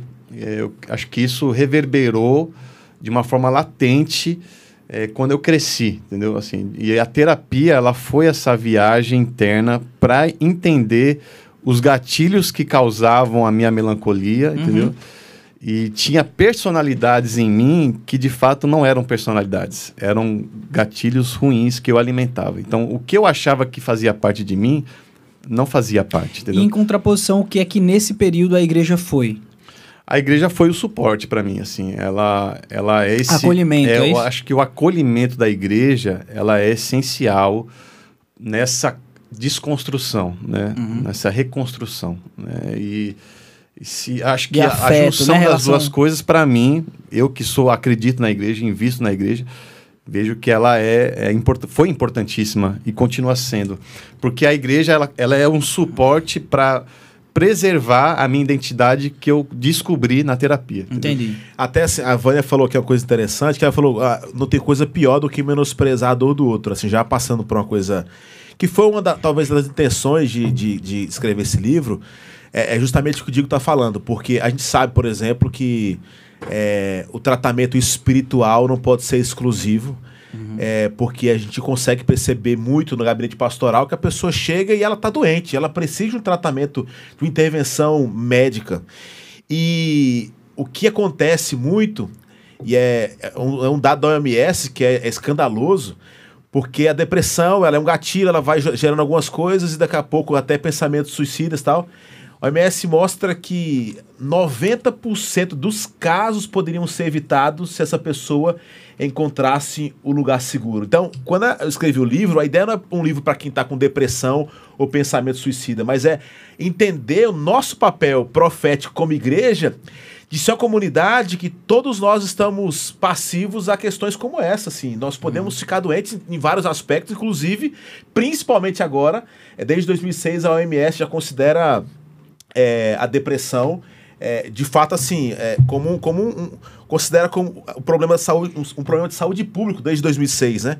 Esse mal já alcançou um lamentável posto a segunda maior causa de morte entre pessoas de 15 a 29 anos. Isso é um da OMS ou seja se a gente trata como igreja muito a questão da justiça social, de cuidar do pobre, a prerrogativa da igreja glorificar Deus e gozá-lo para sempre, a propagação do evangelho, mas é cuidar da igreja. E como é que a gente cuida? Porque aí, quando a gente pensa na pobreza, a gente tem, a gente erra quando pensa que pobreza é só no sentido monetário. Mas pobreza tem a ver com aquilo que eu posso suprir, com a riqueza que eu tenho. Então, por exemplo, o Digo, eu sempre brinco que ele tem um papel profeta na minha, profético na minha vida e também com uma função parecida com o Espírito Santo. Não me julgue, deixa eu explicar. O Digo é uma, das poucas pessoas que conseguem perceber como eu tô me sentindo e ser cirúrgico. Então, vê, naquela, naquela dinâmica que a gente tava fazendo, quando acabou, o Digo já tava sabendo o que eu tava sentindo. E ele é um cara que eu escuto, o jeito dele mais calmo, ele chega aqui, vamos conversar, ele consegue ser igreja na minha vida, assim como de outra forma a igreja pode ser para a vida dele. E eu acho então assim que é necessário, cara, se a gente tá falando sobre esse mal, sobre essa doença, sobre patologias, enfim, é, é muito importante nós como igreja en- entendermos que isso é uma coisa da nossa volta. E nós temos, infelizmente, de maneira geral, tô talvez generalizando aqui, posso pecar por isso, mas a maioria das igrejas tratam depressão ou pensamentos suicidas ou algo desse tipo como opressão maligna. Aham. E aí, no livro, eu vou falar um pouco sobre isso. Como não tem nada a ver, cara. O Deus que via pessoas sofrendo não chegava lá pra cobrar. Ei, deixa de ser mole, meu amigo. Já viu tanta coisa. Que é um pouco. Até talvez. É, é um caminho que atrapalha muito. Imagina você tá com depressão, cara, tá passando por um sofrimento. Vai na pregação e o pastor fala: tá pra sofrer. Já vi isso. Tá passando por isso, cara, porque tá distante de Deus. Isso foi aquele erro que você cometeu. Ah, o dízimo. Sabe o que é isso? Você está distante do Senhor porque tem- o cara tá mal já. O cara tá com um monte de questão que não foi Frescura, resolvida. mimimi. Isso é mimimi, isso é frescura. Meu irmão, a igreja às vezes faz um papel patético e atrapalha muito no, E, a- e a- processo. e acho que a pandemia, nesse sentido, foi um pouco didática. Porque aflorou muitos dessas, dessas doenças na vida das pessoas que viam na estrutura igreja, da igreja, e aí quando eu falo estrutura, não estou falando só de estrutura física, mas organizacional, é, quando vê- viu isso ruir, começou a desenvolver e perceber que também tem esse problema. Então, assim, muitos casos é, de depressão, de, de pessoas, tipo assim, é, longe dos seus propósitos, né? Tipo, tentando se entender, isso gerando crises no casamento, na família, enfim. Eu acho que ela, ela a pandemia, te, eu quis dizer que ela era didática no sentido de que muita gente que estava dentro de, nessa postura, nessa posição de, de questionar, né, essa relação da igreja com as, as ferramentas que a gente pode cuidar das nossas emoções, né? Questionando, rapaz, Deus cura tudo, Deus é suficiente para tudo, mas e não entendendo a complexidade da mente humana para dividir as coisas, o que é espírito uhum. e o que é alma, né? O que é sentimento. Hoje é, teve uma amostra muito significativa dentro da sua comunidade ou até mesmo da sua, do seu trabalho. A gente colocou uma enquete lá, eu queria trazer ela para a gente continuar nesse tema, porque aí eu acho que assim, essa foi uma das dos didatismos é, porque a gente tem uma dificuldade de dizer que aprendeu ou que tem alguma coisa boa na pandemia, né? Mas é bom que a gente consiga reconhecer as coisas, né, doutor? Não estou falando isso. Mas é bom, que, é bom que a gente consiga perceber coisas boas ou entender algumas coisas melhor de, durante a pandemia. E a gente trouxe para cá, assim, a gente queria que as pessoas compartilhassem com a gente é, quem é o vilão das suas emoções nesse momento que a gente está vivendo né? Ô Samuca, só antes de você falar isso, eu queria trazer uma palavra agora que a gente fica brincando aqui, mas é uma palavra talvez do pastor, porque a gente sabe o, quanto talvez tem gente que está sofrendo em casa. É, e eu queria só trazer uma palavra para você, assim, eu, eu não gosto de perder a oportunidade.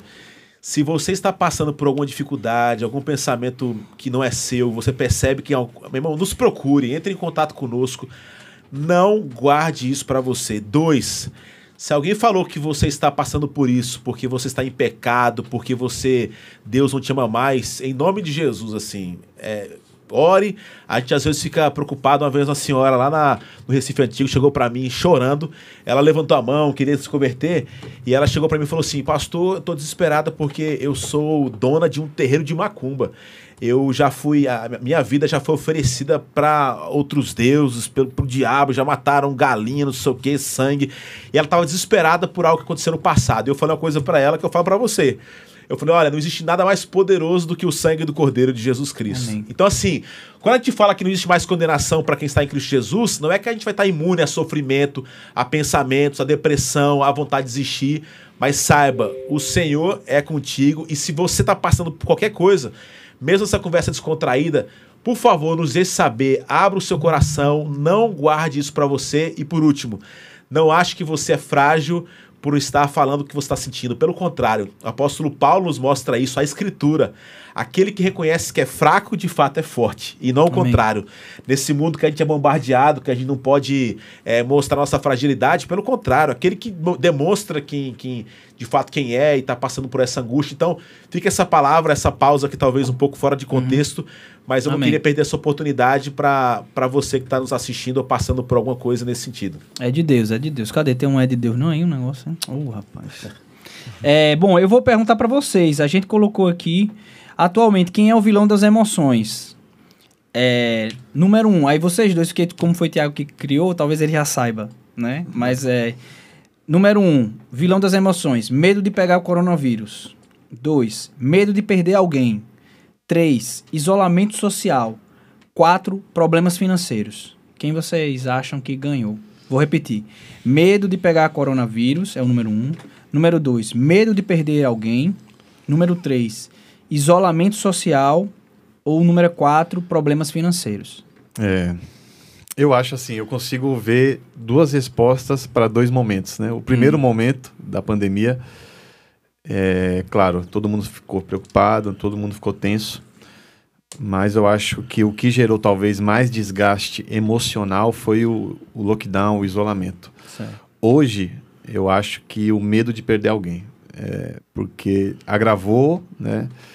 Pessoas próximas estão passando, estão morrendo por conta disso. Eu acho que é, se tornou algo mais próximo da gente, assim. É claro que isso, né, eu estou falando de uma forma bem ignorante, mas uhum. o, o, aumento né, do, do, do, dos casos, enfim, eu acho que esse medo de perder alguém é o que eu sinto hoje, assim, muito. É. é pelo público que a gente está aqui presente assistindo a live, todo mundo talvez tenha um computador e um smartphone, então eu descartaria a possibilidade de quatro, mas eu acho que se fosse problemas um, financeiros, se fosse um panorama geral, é, e ouvindo as pessoas, enfim, de maneira geral, talvez seria o 4. Certo. Mas aqui é um recorte assim. Quem tá assistindo tem um smartphone. Mesmo passando por crise, eu não sei se essa é a, a- a mais alarmante. Certo. E aí eu tô. aí A, minha resposta é. já tô tentando já explicar pra tentar ganhar, porque eu sou um cara competitivo. Tiago diria, Tiago diria que tá- ele tá pipocando. É. Tiago, no caso o Life, né? Eu tô só, só pra Ah, deixar. Eu não sei o que significa. Eu sou crente. É, mas então, eu acho que o que ganhou. É o recorte muito parecido com o que o Digo falou, velho. Tá em cima Ou do seja, muro, hein? Tá pode ser o do muro. 4, pode ser o 3, o 1 e a possibilidade de ser o 2. Não, mas você aposta em qual? Vai lá. É, agora, medo de perder alguém próximo. Tiago, você acha que Certa qual? resposta. Eu acho, em primeiro lugar, medo de perder alguém. E segundo, isolamento social. Como É. Exatamente. Medo de perder alguém, 53%, isolamento social, 24% das respostas. Então acho que eu ganhei, né? Eu ganhei É. um livro. De novo? Eu acho que assim, a minha pergunta é quão impactante é essa mudança, né? Tipo assim, medo de, da doença, ou de ficar sozinho, ou de, sei lá, isso se transitar para essa perspectiva da finitude de uma pessoa que você ama ou da sua própria, da sua própria vida. O mais importante, assim, em relação a isso, quando a gente para para ver essa pergunta, certo? Que tem a ver novamente, vou puxar um pouquinho para o mindfulness, só fazendo um parênteses, que eu falei de mindfulness, de terapia, falei um pouquinho de medicação, mas para as pessoas entenderem, medicação na psiquiatria muitas vezes é a chave que me permite enxergar coisas que eu não estou enxergando sem a medicação. Então Uhum. tem muita gente que, né, até às vezes na terapia, tá? Um ano, dois anos na terapia, a terapia pode não evoluir tão bem porque ela está precisando de medicação. Ou que às vezes está na igreja e que não consegue parar para vivenciar o que acredita porque está sem medicação, está precisando de medicação. Então, um pequeno parênteses, porque eu sei que tem muita essa cultura ah, de não tomar medicação, de medicação como. né? Então, medicação é algo que eu, eu explico, é feito dor de cabeça. Quando você está com dor de cabeça forte, você não consegue se conectar às pessoas, vivenciar uma vida. Pode estar no melhor lugar do mundo. Quando você tem uma dor ali, ela impede você de se conectar. Então a dor emocional, às vezes, é assim também. Então, só para nesse parênteses para completar né, a importância da medicação e que ninguém deve ter medo disso. né? Porque aí agora Esse entrar tripé, né? esse tripé do terapia e- e terapia. medicação. como formas científicas das pessoas buscarem ajuda. Tá. Ah, Porque aí, o que a gente quer reconhecer é o quanto esse medo de perder alguém, ele é algo natural, ele vem. Assim como você notou, ah, vem fantasias, Guilherme vem, não, vem preocupações, ok, vem medo de perder alguém. Reconhecendo que o medo está ali, interessante, sem se apegar a isso. O que, que a gente muitas vezes fica no dia a dia? A gente se apega a esse medo e fica alimentando, é mesmo. E, e- e se ela morrer, como é que vai ser? E, e eu não sei o que, é que eu vou fazer. Eu começo a alimentar aquele medo, sendo que é algo que não está sob o meu controle. Então, o que, que a gente quer treinar é reconhecer que tem um medo, reconhecer que às vezes existe uma tristeza e reconhecer que eu não controlo aquilo, abrindo mão do controle, exercitando essa confiança de que é algo que pode acontecer tá? e que faz parte da vida. Ah, Tiago, é simples? Não, mas a gente tem que treinar isso. É justamente porque é difícil que a gente tem que treinar para reconhecer eu não estou no controle da vida, não sou eu. Agora é coronavírus, mas a gente não para para perceber que a gente pode perder pessoas à nossa volta por outros motivos. Então, é não alimentar isso que foge ao nosso controle. Então, tem que reconhecer quando a minha mente está alimentando e, opa, Tiago, para de focar nisso. Você não controla. Pode ser que venha uma dor aí pela frente, pode ser que sim. E a dor faz parte da vida. Isso não é frieza, é algo de treinamento para a gente conseguir. A gente fala muito em, em alegria, em felicidade, mas a dor faz parte da E, vida. a- e vai criando ansiedade também, porque você vai viver uma coisa que você ainda não, não tá acontecendo, né? Tipo, você começa. Isso. Né? Pode acontecer, pode não acontecer. E se acontecer essa dor? Aí você vai lidar com ela. a partir Isso, aí eu vou da... exercendo a confiança de que eu dou conta de lidar com dores na minha vida, com perdas. Entendi. Então eu vou exercendo essa confiança em mim mesmo. Eu vou conseguir cuidar de mim tanto quanto possível em meio a essa dor. Uhum. Na vida, todo mundo que está assistindo a gente certamente já passou, ou a grande maioria, por momentos de dor. Sejam perdas de pessoas, adoecimento, problemas financeiros. É difícil? É, mas faz parte da nossa jornada. Uhum. E eu vou exercer essa confiança de que eu dou conta. Mas eu só vou dar conta se ela vier a acontecer e quando vier. Mas essa confiança de que o que eu tenho dentro de mim já é suficiente. Nem que seja o suficiente para buscar ajuda. Se eu precisar de ajuda, eu vou buscar ajuda. Vou a um aconselhamento pastoral, eu vou buscar ajudar uma terapia, eu vou fazer um mindset, eu vou buscar um psiquiatra, mas eu dou conta de cuidar de mim mesmo, mesmo em meio a uma situação difícil. É, Muito que bom. eu acho assim que eu sinto orgulho, né, de fazer parte da ponte, não fazendo jabá, né, mas assim é, é porque aqui também existe esse espaço para se falar sobre essas questões, esses tabus, né? É, então todo mês de setembro a gente faz uma série que se conecta sobre depressão, sobre né, ansiedade. é, parece que cresce ainda mais o número de suicídio dos pastores. né? Semana passada aconteceu, uma pessoa até conhecida no nosso meio, assim, eu não conhecia, mas pessoas próximas conheciam, é, um- estava num desgaste existencial intenso e tirou a sua própria vida. É, então, é, a nossa igreja também tem um espaço, né? A gente tem um funcionário que é psicólogo, né? Que que está com a gente, que dá essa assistência. Boa. É, e acho que tem como gerar bons resultados. né?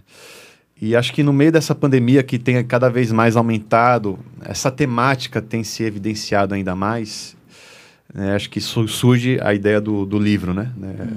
Suicídio e depressão. Acho que ele veio muito a calhar aí nesse momento, né? no qual acho que a gente precisa consumir isso, ainda mais é, pastores, é, líderes cristãos, para todo mundo acho que isso existe essa junção aí que a gente estava falando, né? Esse, esse olhar clínico que é necessário, que precisa ser priorizado, e também essa questão, o que a Bíblia nos ensina em relação a essas temáticas, né?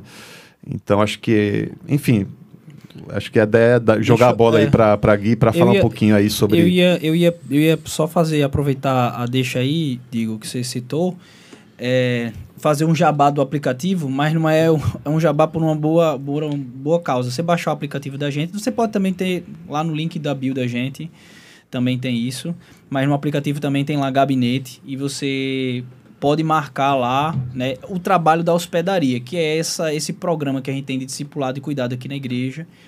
Ah, mas só serve para quem é da igreja? Não. Hoje a gente está aberto com um corpo clínico, um núcleo de acolhimento que a gente tem dentro da igreja, que são irmãos e irmãs da igreja, que são psicólogos, é, e estão disponíveis, né? Não é, não é uma questão de agora criar um. Não é uma- um, um lance de você está fazendo necessariamente uma terapia, mas pelo menos in- in- uma introdução àquilo, tem uma pessoa, um momento de escuta, alguns encontros de escuta, para que você possa é, ter esse momento de, de compartilhar, de ter algum tipo de, de suporte emocional nessa, nessa área. Então, lá no aplicativo da gente, Gabinete, você vai lá e vai colocar é, algum tipo de, de cuidado clínico, você escolher essa opção para marcar e o pessoal da hospedaria vai estar dando esse suporte. Samuca, Oi. tem uma pergunta aqui. Eu Pois tava não. dando uma analisada no chat aqui. Pois não. Também vendo aí um pouco dos comentários. É, por exemplo, pandemia aí, todo mundo em casa, psicológico abalado, muita gente com muitas preocupações. Agora, por exemplo, eu tô lá, eu tô meio triste, não tenho tido mais alegria nas coisas que eu tinha antes. Tenho notado que eu tô um pouco diferente do que eu tava antes. Ah, não, mas não é depressão. Ah, não, não é nada errado. Ah, deve ser normal. Ah, esse reconhecimento é um pouco difícil. Eu queria, é, junto com isso, falar que muitas vezes a gente ouve aberrações como do tipo, ah, você tá meio triste, ah, vai descarregar um caminhão de cimento ali, vai capinar um terreno ali que você vai ver o que que é ficar Uhum. triste, né? Tem essas coisas que assim, às vezes o Quando nosso... é que a coisa muda, né? É. E a gente não precisa chegar nesse ponto, mas a gente, a gente tem amigos em volta que tentam minimizar o nosso problema e que, na verdade, eu tenho um problema ali, já está começando, já está surgindo e eu estou tentando ignorar, não quero falar para ninguém, esse negócio vai crescendo e vai piorando. Como é que eu faço para identificar, poxa, eu tenho um problema, preciso de ajuda? Como é que é esse, esse primeiro passo? Beleza. Acho que Tutu é com você. Eu acho que tem aí, ah, vamos colocar, três, talvez, etapas para isso. A primeira etapa seria ah, parando e prestando atenção, certo? O quanto isso, isso, como é que eu tenho me sentido? E aí reconhecendo. Está acontecendo alguns momentos, eu fiquei triste tal dia e aquele dia. Ah, puxa, notando que para a gente qual é o critério? É, estou a maior parte do tempo triste na maior parte dos dias. Então, esse é um critério muito importante. né? Estou há mais de duas semanas perguntando assim, é um critério pra, de triagem para a depressão. Estou a maior parte do dia triste, sendo que isso é na maioria dos dias da semana. E isso já tem mais de duas semanas. Interessante. velho. E isso não tem nenhum fator assim do que é pandemia e tudo mais, mas não é um término de um relacionamento. Certo? Que às vezes tem o término de um relacionamento e aí Até porque eu, compatível, eu perdi uma essa pessoa. semana eu tava falando com os caras, né? Tem alguns dias que eu acordo assim e falo, meu irmão, que preguiça, cara. Assim, tô mal hoje. Até ligo pros caras, ó, hoje eu tô numa bad aqui. Às vezes eu saio daqui da igreja três da tarde, vou pra casa. Eu fico, será que eu tenho alguma coisa? Mas esse seu, essa sua dica é interessante, porque a maior parte do nosso tempo a gente ter esse sentimento talvez é uma, da, é uma das evidências que talvez a gente Isso, precise. né? exatamente. A Não- recorrência. Não, Não é um dia, momento. não é uma semana. Isso, é a maior parte do dia e na maioria dos dias. Então, tem sete dias na semana, cinco, eu estou bem para baixo o dia quase todo. né? E aí isso está passando os dias e eu estou percebendo que o tempo está passando e às vezes, ah, Diago, mas não pode ser uma depressão porque aconteceu algum problema, porque eu perdi alguém, pode. Se eu estou notando que na curva do tempo, ao invés de ter aquela dor e eu estou saindo aos poucos, não, as semanas estão passando e eu estou caindo cada vez mais. Interessante, sim. Então, isso é um critério super importante. E essa é a primeira etapa, é da autopercepção. Eu me percebi. Uma vez que eu me percebi, vem a segunda etapa, que é de buscar o processo de mudança. Caramba, estou me percebendo assim. Às vezes, na maior parte dos dias, ou, ou que seja o que não seja, vou tentar mudar. Vou buscar uma pessoa, buscar ajuda, conversar com alguém, com um amigo, sair um pouco mais, vou tentar fazer, reativar hábitos do passado. Caramba, antigamente eu era feliz tocando violão, nunca mais toquei violão, surfando, nunca mais surfei. Vou tentar reconectar se eu volto a ter prazer, se eu volto a sentir essa felicidade. Segunda etapa. Não conseguir, aí vai para a terceira etapa, que é de bus- buscar ajuda profissional. Então, a primeira é a autopercepção, identificar que tem ali algum- algumas questões. A segunda é tentar modificar. Não conseguir, cara, tentei um mês, porque é, é triste a maior parte dos dias, são os dois critérios maiores da depressão.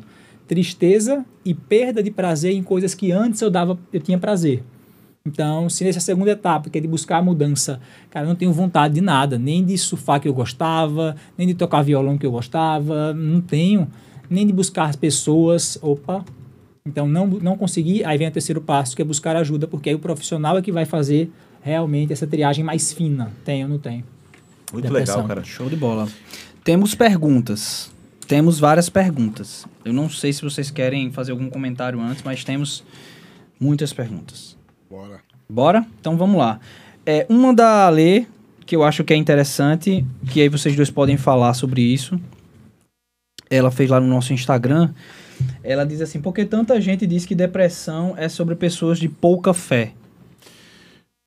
Porque eu acho que a leitura aqui, ó, os mais velhos, muita coisa hoje clínica, a gente foi, vai- acho que a leitura ou a ciência, ela vai, né, se aprimorando, a gente consegue hoje perceber com mais clareza algumas coisas que já existiam lá atrás que o pessoal não tinha diagnóstico. Então, há 50 anos atrás, ah, sei lá, o povo morrer de câncer, não sabia o que que era, talvez. Ah, te- foi barriga não sei do que de verme e tal. Eu acho que hoje está mais evidente com a, com a evolução, digamos assim, da ciência, essa, essa percepção mais afinada, assim.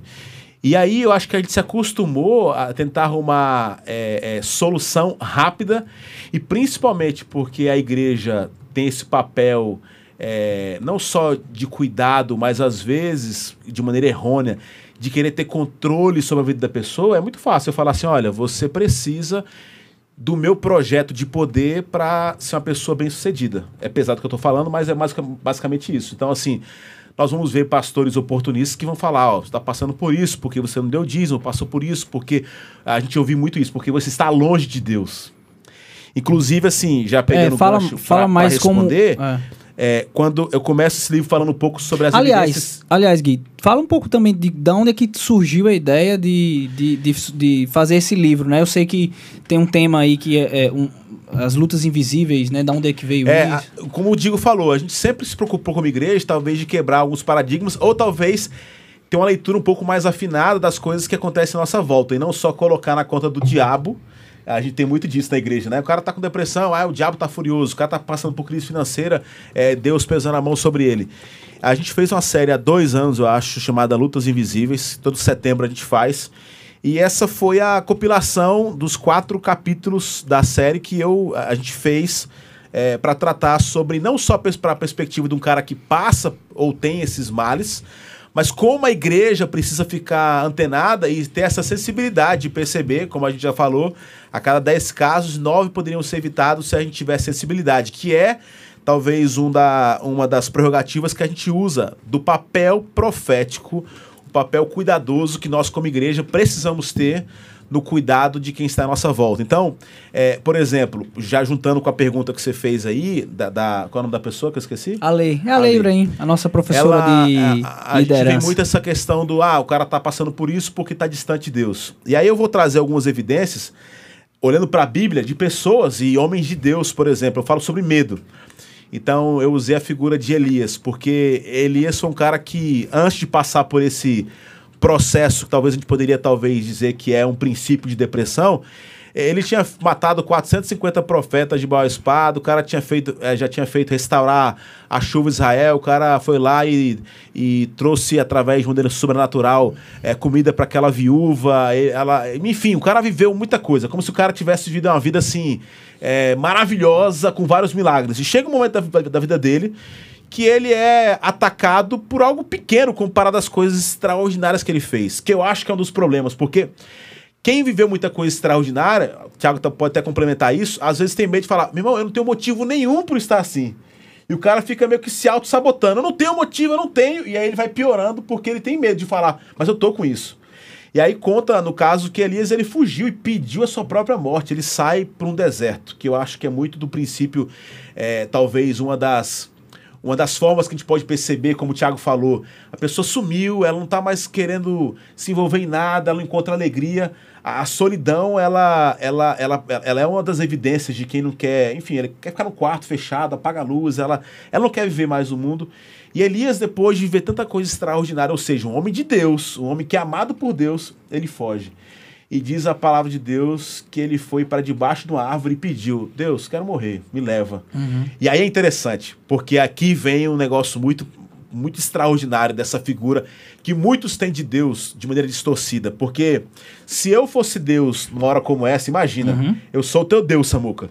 E eu fiz tudo por você, inclusive eu deixei você ter a Clarinha, a Renata, que é uma esposa extraordinária, eu cuido das suas finanças. Agora tu chega e fala assim, tô com medo. Meu irmão, eu como Deus, eu falo assim, meu, deixa de ser mole, bicho. Já fiz tudo isso. E Deus, se nós fôssemos Deus, talvez, ou eu, eu ia chegar pra eles e falar assim, meu amigo, deixa de ser mole. Você matou 450 homens aí, você fez a chuva cair lá, você restaurou o pão da viúva. Tá com medinho, cara. Que é muito da forma que as igrejas tratam quem tá passando por isso. Mas pelo contrário, é extraordinária aquela passagem, porque Deus não chega para cobrar. E diz ali que Deus chega e prepara um pão, um jarro de água e fala assim: levanta, porque a estrada ainda é longa. Ou seja, não é um Deus que vem cobrar, mas é um Deus que sabe o quanto nós somos imperfeitos, falhos, e é um Deus que vem para abraçar. Então, trato sobre medo, depois sobre insegurança, que é um dos males também que a gente percebe. Tem muita gente insegurança e não consegue encontrar felicidade nas coisas que faz. E aí eu conto um pouco a história da relação entre Davi e Saul. Porque Saul era um cara rico, o cara mais bonito da história, aí você fala, poxa, o cara não tem o que reclamar. E o cara tava fazendo um monte de coisa acontecer até aparecer um baixinho que mata um Golias e o povo começa a gritar que ele matou milhares e Davi dezenas de milhares. E aqui tem um negócio, velho. O René Girard, um grande psicólogo francês, ele tem uma tese chamada Desejo Mimético, que ele fala o seguinte, que uma das crises da nossa história é porque nós desejamos por imitação. Uhum. Ou seja, nós temos dificuldade de viver e cada um aqui tem um propósito, cara. Eu vou ser diferente do Digo, Digo diferente do Alves. E veja que interessante, se eu for ficar me comparando, o pessoal fala, pô, o Ed René é um ótimo pregador, Hernandes Dias Lopes, fulano, fulano, fulano, eu posso ter referências para me ajudar. Mas se eu começo a olhar para essas referências e querer ser igual, eu vou, eu vou entrar na depressão, eu vou, vou me sentir muito mal, porque cada um tem o seu papel. O que cabe a mim, Guilherme Franco, Digo, a Tiago, a Samuca, é reconhecer aquilo que eu fui criado para ser e parar de viver em segurança, porque a insegurança foi gerada porque eu quero ser algo que eu não fui criado para ser. A gente usa muita expressão, né? A grama do meu vizinho sempre é mais verde do que a minha. Tem muita gente vivendo em crise porque olha para a vida de um. E a gente é influenciado, você trabalha com mídia aí. Se a gente chega no supermercado e tem lá a, sei lá, a margarina Doriana, isso é muito antigo. Doriana é muito bem antiga. antiga. Doriana, ou sei lá. Quali. E outra que tu conhece o nome, nós vamos pegar a conhecida se tiver o mesmo preço. Por quê? Nós somos influenciados pelas coisas que nós vemos, ou seja, a gente deseja por imitação. E Saul começa a fugir do propósito de Deus para a vida dele, porque a referência de Saul e às vezes a nossa não é mais aquilo que Deus tem para nossa história, mas a gente perde o foco e começa a olhar para o lado. E agora a gente vive em segurança porque a vida do outro é melhor do que a minha, ele conquista muita coisa, eu não conquisto. Você percebe, por exemplo, você compra um carro novo. Aí você fala: Não vou pedir mais nada na minha vida porque agora eu tô satisfeito. Uma semana depois, o seu amigo compra um carro melhor do que o seu. Cara, a alegria que preencheu o seu coração agora se tornou uma insatisfação ou insegurança porque você não tem o carro que o seu amigo tem. Então, eu vou tratando sobre alguns personagens bíblicos, trazendo coisas que são da vida e mostrando, velho, assim, não é, não é uma besteira. E aí eu acho, para terminar, o quão importante é o papel da igreja de ter essa sensibilidade. Então, não é um livro para quem está com pensamentos suicidas, depressão apenas, mas é como nós, como igreja, precisamos estar ligados em auxiliar. Porque, mais uma vez, repetindo, 90% dos casos poderiam ser evitados se nós fôssemos mais sensíveis ou fôssemos o ombro amigo para, enfim, ser um lugar de amparo para as pessoas que sofrem desse mal. Excelente. Tá É. aí, à vontade agora já de a gente. Só para levantar a bola aí um pouquinho Distribuir. sobre isso, sobre essa vai não, temática aí da depressão, porque é algo que de fato é, surgiu na minha vida aí, um período intenso, É, e é algo que eu luto para não recair. né? Não sei se é certo falar dessa forma, doutor, mas enfim. É, só que a depressão para mim, ela, se eu fosse definir ela, e, tipo eu é algo que eu não conseguiria assim, porque é algo praticamente indefinível em relação ao, ao- a- na pessoa de quem sente, né? Então, para mim é tipo como, como se fosse uma dor sem choro, é como se fosse um acúmulo de ausências, é, um excesso de vazios, é como se fosse vida e morte, dor, alívio, tristeza e alegria é, no mesmo mês, no mesmo dia, na mesma hora e até mesmo no mesmo minuto. Assim, essas, esses picos de você estar muito feliz, você está construindo um momento feliz, aí parece que vem uma coisinha que quer derrubar tudo, assim. É aquele, aquele jogo Jenga, tá ligado? Você constrói algo bonito, aí Puxa vem... a peça. Puxa a peça para cair tudo, assim. Então, assim, é algo muito intenso de, de sentimentos que você não sabe de onde vem e do para que que ele aconteceu. Então, assim, é, até usando o exemplo do, do Elias, porque eu, tô, eu li o livro lá também do Andrew Solomon, que é o, é o demônio do meio-dia, né? Que até fala anatomia de uma depressão, né? E ele fala que uma coisa é você sentir depressão é, sabendo do motivo, um trauma, algo do passado, algo que você sabe o que causou. Outra coisa é você sentir depressão e você não sabe o porquê que você sente. Você teve uma família saudável, pais maravilhosos, né, que eu me, identifico nesse cenário. Né, eu não tenho motivos aparentes para sentir ou ter sentido isso, né? Mas ele diz algo que eu até queria jogar essa bola que se conecta muito com Elias, que é o momento do colapso, né? Ele fala que as coisas estão bem, você consegue né, gerir a sua vida com esses pequenos picos emocionais, mas você consegue levar. Mas acontece um colapso na sua vida que é, evidencia um diagnóstico. Então, por exemplo, para mim o, o colapso foi a morte do meu pai. Assim, para mim isso foi o que evidenciou algo que talvez já existia há muito tempo, que eu achava normal, que eu sabia conviver. Só que esse colapso gerou algo que era insuportável de lidar. Então, Elias, o colapso de Elias foi a ameaça de morte, né? Então, um cara aí, tal, poderoso, foi usado por Deus, mas através dessa ameaça de morte acabou evidenciando talvez crises escondidas em Elias, né? Então, assim, faz sentido isso, doutor, assim, essa questão de desse colapso e de o que pode causar uma depressão se a pessoa teve uma vida perfeita, digamos assim. Certo. É, é importante isso, realmente. Para explicar, tentar ser didático nessa explicação, eu uso essa uma comparação com a diabetes, certo? Na, cada um de nós aqui, nós quatro, né? A gente tem um grau de predisposição para ter diabetes na vida, certo? A gente tem o pâncreas que produz insulina. Então, quando eu como o açúcar, a glicose, eu vou gastar a minha insulina do pâncreas, certo?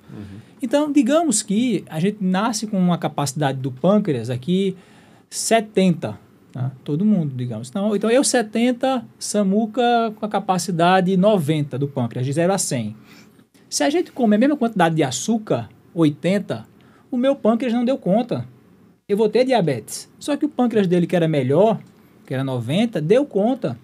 Então, não é só a quantidade de açúcar que gera o diabetes. É uma predisposição genética que eu tenho para aquilo. Deu para entender isso? Perfeito. Só que a gente não sabe se o meu pâncreas é 60, se o seu 70, se o seu 90. O que é que a gente tenta fazer? Vou tentar comer o menos açúcar possível. né? Também não vai ser zero, mas assim, vou tentar segurar um pouco a onda para diminuir a chance de eu ter um diabetes. Certo. Se eu sei que alguém na minha família tem diabetes, ainda mais, porque tem maior chance do meu pâncreas não sei lá grandes coisas. Uhum. Depressão é algo parecido. A gente tem um cérebro com capacidade de produzir serotonina, por exemplo. Só que a gente não sabe qual é a capacidade do nosso cérebro.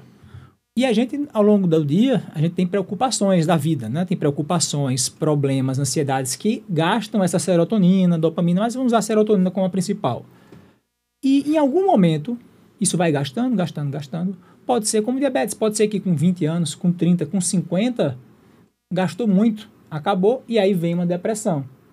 Então, o que é que a gente tenta fazer é gastar o mínimo de serotonina possível na vida, ter menos problemas, menos preocupações, onde tem a história do mindfulness, perceber como eu estou o tempo todo gastando, eu tenho que gastar menos, senão eu vou ter. Então, às vezes acontece exatamente isso, Diego, que você trouxe. Ah, Não tem um fator, ah, às vezes não tem nenhum gatilho mais significativo. Às vezes você vai percebendo que foi quase que do nada mesmo, porque foi algo muito crônico. Não foi que ela é, comeu muito açúcar. A pessoa nem comia tanto açúcar Foi ao longo assim. de muitos Foi ao longo de anos. muitos anos, ela tinha predisposição, tinha um pâncreas menor e teve diabetes. tá? Então, às vezes, não teve fatores tão importantes. Ou ela foi tendo alguns fatores e aí chegou um que consumiu bastante. Mas que talvez para outra pessoa que tivesse uma produção de serotonina maior, ela ia Teria dar dado, conta dado conta. ela teria dado conta. Então a gente precisa entender, claro, é importante ver como a gente está lidando com a vida, lidar com os problemas, sair de algumas crises que às vezes eu estou empurrando com a barriga, mas entender essa perspectiva científica, tá? da, da ciência mesmo. Então, tem pessoas que têm a predisposição genética. Então, se quem já teve, como você falou, ah, eu já tive depressão, tenho que tomar cuidado para não ter novamente? Tem. A princípio é uma doença crônica, então, ah, ah, então eu vou estar sempre em depressão? Não, você tem um episódio, pode nunca mais ter, ou pode daqui a um ano, daqui a dois. Isso tem a ver com a predisposição genética e com o quanto você está se cuidando. Então, acho que isso meio que responde para tirar Muito esse legal, mito cara. de ter uma coisa. Meu, ah, nossa, esse sinal verde tá assim. Esse aí tem que virar um drops. Tem que ter muitos cortes, que vai ajudar muita gente. Tô- a gente tá muito feliz. Já estamos batendo quase duas horas. E assim, uma E das ficaria coisas- mais umas duas aqui É, fácil, tranquilo, tranquilo. E acho que o proposta, a, a, o- é, a proposta do sinal verde é justamente essa. Tipo assim, às vezes eu fico olhando aqui a hora e tava pensando, mas já é o senso de controle, né? Se não, velho, o propósito é esse. E aí você pode sair, pode voltar, se a gente ainda estiver aqui. Porque o propósito é a gente poder falar sem muito filtro, nesse caso, né? É, errando, falando do nosso jeito, mas de certa forma se conectando, expondo, é, se vulnerabilizando para ajudar um ao outro. E aí é por conta disso que a gente também fica dizendo, ó, manda suas perguntas, fala com a gente, porque essa é uma oportunidade. Pô, a gente tá com um psiquiatra aqui, super. Agora, cuidado que esse negócio Super tem pra acabar, porque a hora, a hora É, trabalho desse doutor aqui é cara, vai, depois é vai chegar aí pra verdade, é igreja. verdade, é Ele verdade. já, pra conseguir, meu amigo, ter esse cara hoje aqui de manhã na hora do almoço, que ele vai sair correndo, quer trabalhar até meia-noite ou da manhã. Ele cancelou com a CBN pra estar com a gente. Olha aí. Pois é. Agora vamos fazer o seguinte, já que a gente é, mudou um pouco de assunto aqui, vamos, né, fomos, fomos agraciados aqui com o Meu nosso- amigo, o Hoje tá cada semana, tá? Uma coisa maravilhosa. E o Eu pessoal aqui- da nossa comunicação tem que colocar aí no chat aí o, o, que Não, o sushi, o a gente negócio aí. vai, porque- a gente vai, vai fazer ao vivo aqui, ó. Guga, por favor, você é a nossa. Como é o nome da menina do Top Term? Ah, não sei, cara. Pronto, tá, você é a nossa mulher da Top Term aí, Não, fazendo o Guga é o Chiquinho da Eliana. Vai lá, vai lá. Mas fala aí o nome da, né, da... Cadê? Aqui é a Kings Bem, Temac. tá pesado, viu? trouxe- Aqui, ó, foca aqui, ó. Nossa. Kings Temaki. E um ovo de Tem Páscoa. mais aí, é? isso? Ovo de Cadê a, Páscoa. trilha, cadê a trilha sonora aí, rapaz? Caramba, ainda tá falhando, viu? Peraí, deixa eu abrir aqui que tá Mostra pesado pra caramba. lá pessoal. É Glória a Deus! Glória! Glória a Deus! Glória! amigo, não, tem que dar o zoom aqui, olha isso. Gente, olha isso daqui, ó. Pai. Ô, impressionado. papai. Aqui eu tô querendo saber quem é. Ah, Olha isso, tá filmando aqui. Brainers Gourmet. Brainers, Aqui, ó. Brainers Brainers, Gourmet. Brainers. Pessoal, Lívia. Feliz Vai cair, não? Páscoa, olha só. Faz, quer mexer? ó, Kings Temaki. Caiu aí, cuidado. Glória a Deus! Glória!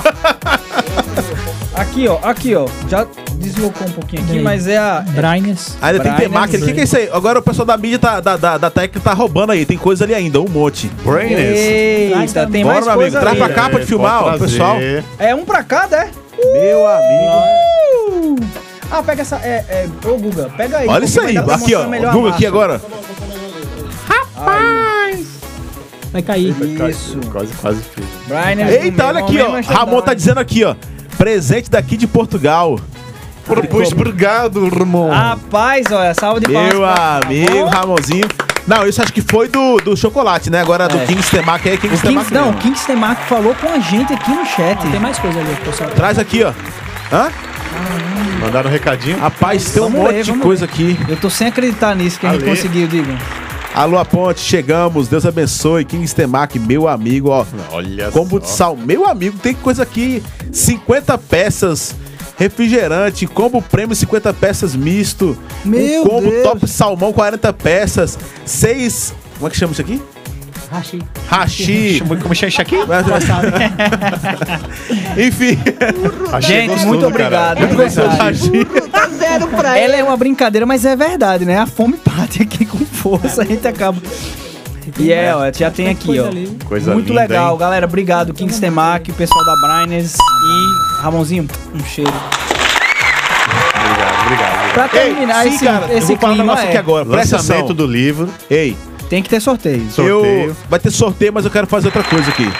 A gente tá nessa campanha de vacinação, a fome batendo aí na porta é, de muita gente e eu quero é, lançar um desafio aqui. É o seguinte, a gente, esses livros chegaram do Rio de Janeiro, a gente trouxe os livros para vender na ponte e o que, que eu vou fazer?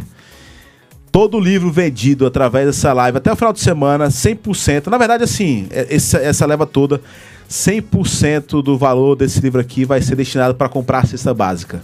Então. Glória a é o seguinte: se você quer esse livro, ou depois a gente vai também botar no Instagram isso aí. É, é lógico, tem gente que não tá nem aí pra isso, mas se quiser mandar, ó, quero um livro, é, assina aí, pastor, eu vou fazer isso e você pode vir passando aqui na No portal. aqui no portal, vai ter o Vinícius, o Bruno, é, outras pessoas aqui, você pode vir trazer a a- o cartão, a gente vai ter maquineta. 35 reais, fala, pô, tá caro, tá barato, eu não sei qual a referência, mas 100% desse valor desse livro vai ser destinado para comprar a cesta básica. Então, você entra em contato com a gente aí. Eu vou botar o WhatsApp aqui. WhatsApp. Aí Você fala conosco através do WhatsApp. Quem vai falar é o Vini, tá certo? Vou passar aí pra pegar o livro, algo do tipo. E se quiser que faça dedicatória, às vezes não precisa, mas se quiser, você fala, ó, meu nome é tal, faz aí, vou ter alegria de fazer. Então, fica a dica, se você quiser, os livros estão na ponte. Apesar que se também quiser comprar, tem na Amazon, tem na Submarino, todas as plataformas digitais também, não só o livro físico, mas também, né, digital. E tá aí. Apresentei alguém e ajude. Ah, eu não sei como é que vai ser o sorteio aí, ó. Ah, sorteio. o sorteio. Eu Isso, acho é o seguinte, a gente tem uma, a gente tem uma tradição aqui na, no Sinal Verde, né, digo, Certo? que é a gente terminar com alguém cantando uma canção. E a gente tem o doutor aqui nos visitando.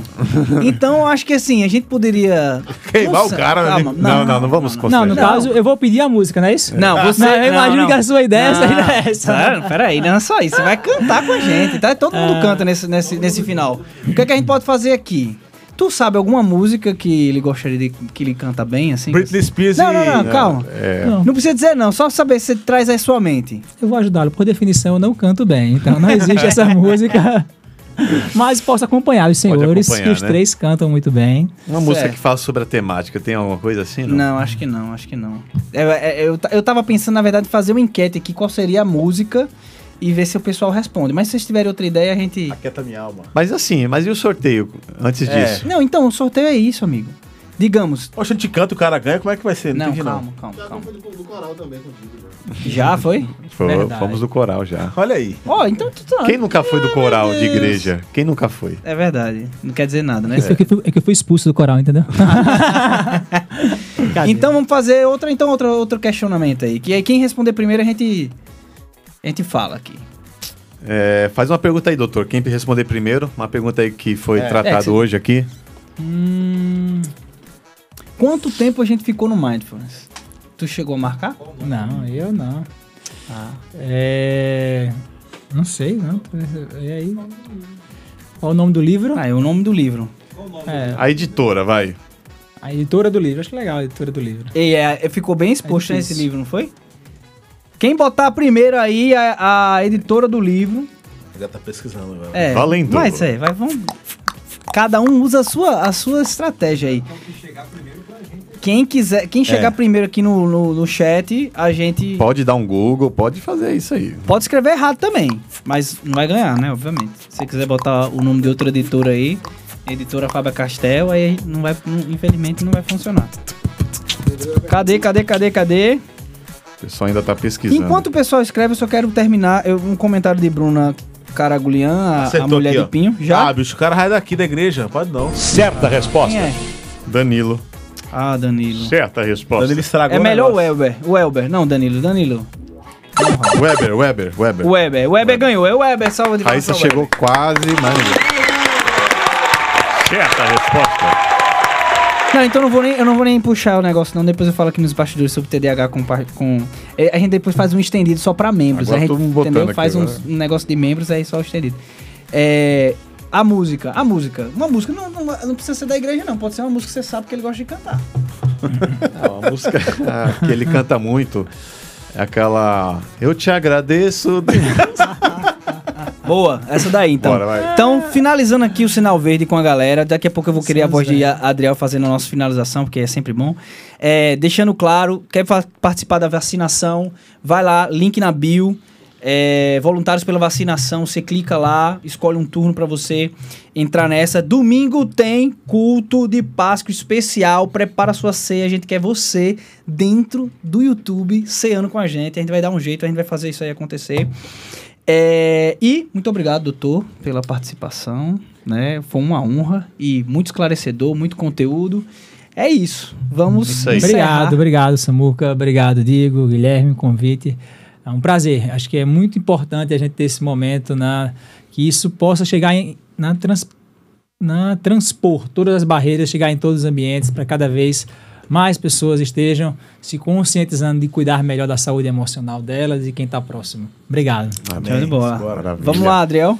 Não, primeiro então agradecer aí a Kings Temar que mandou pra gente o nosso almoço de hoje. O Brainers. Brainers. Que mandou aí os ovos de Páscoa pra gente. Ovos de Páscoa Danilo. trufados. Brainers Gourmet, Ramon. excelente ovos aí. Então a gente vai fazer uns stories depois aí, agradecendo o pessoal. Vamos nos deliciar aqui. Sim. E agora vamos chegar ao final de mais um Sinal Verde. Com vocês, apresentando a música especial do encerramento. Qualquer coisa, Thiago, você fica só Dois, acompanhando quando a gente canta. Vai lá, puxa aí, puxa aí, Thiago. Eu te agradeço, Deus, por se lembrar de mim. Vai. Não, Pelo teu favor. Vai, vai, Thiago. É o É, que pessoal me faz crescer. Eu vivo pela fé e não vacilo. Eu não paro, eu não desisto. Eu sou de Deus, eu sou de Cristo. Valeu! É bem isso. É sempre muito ruim esse final.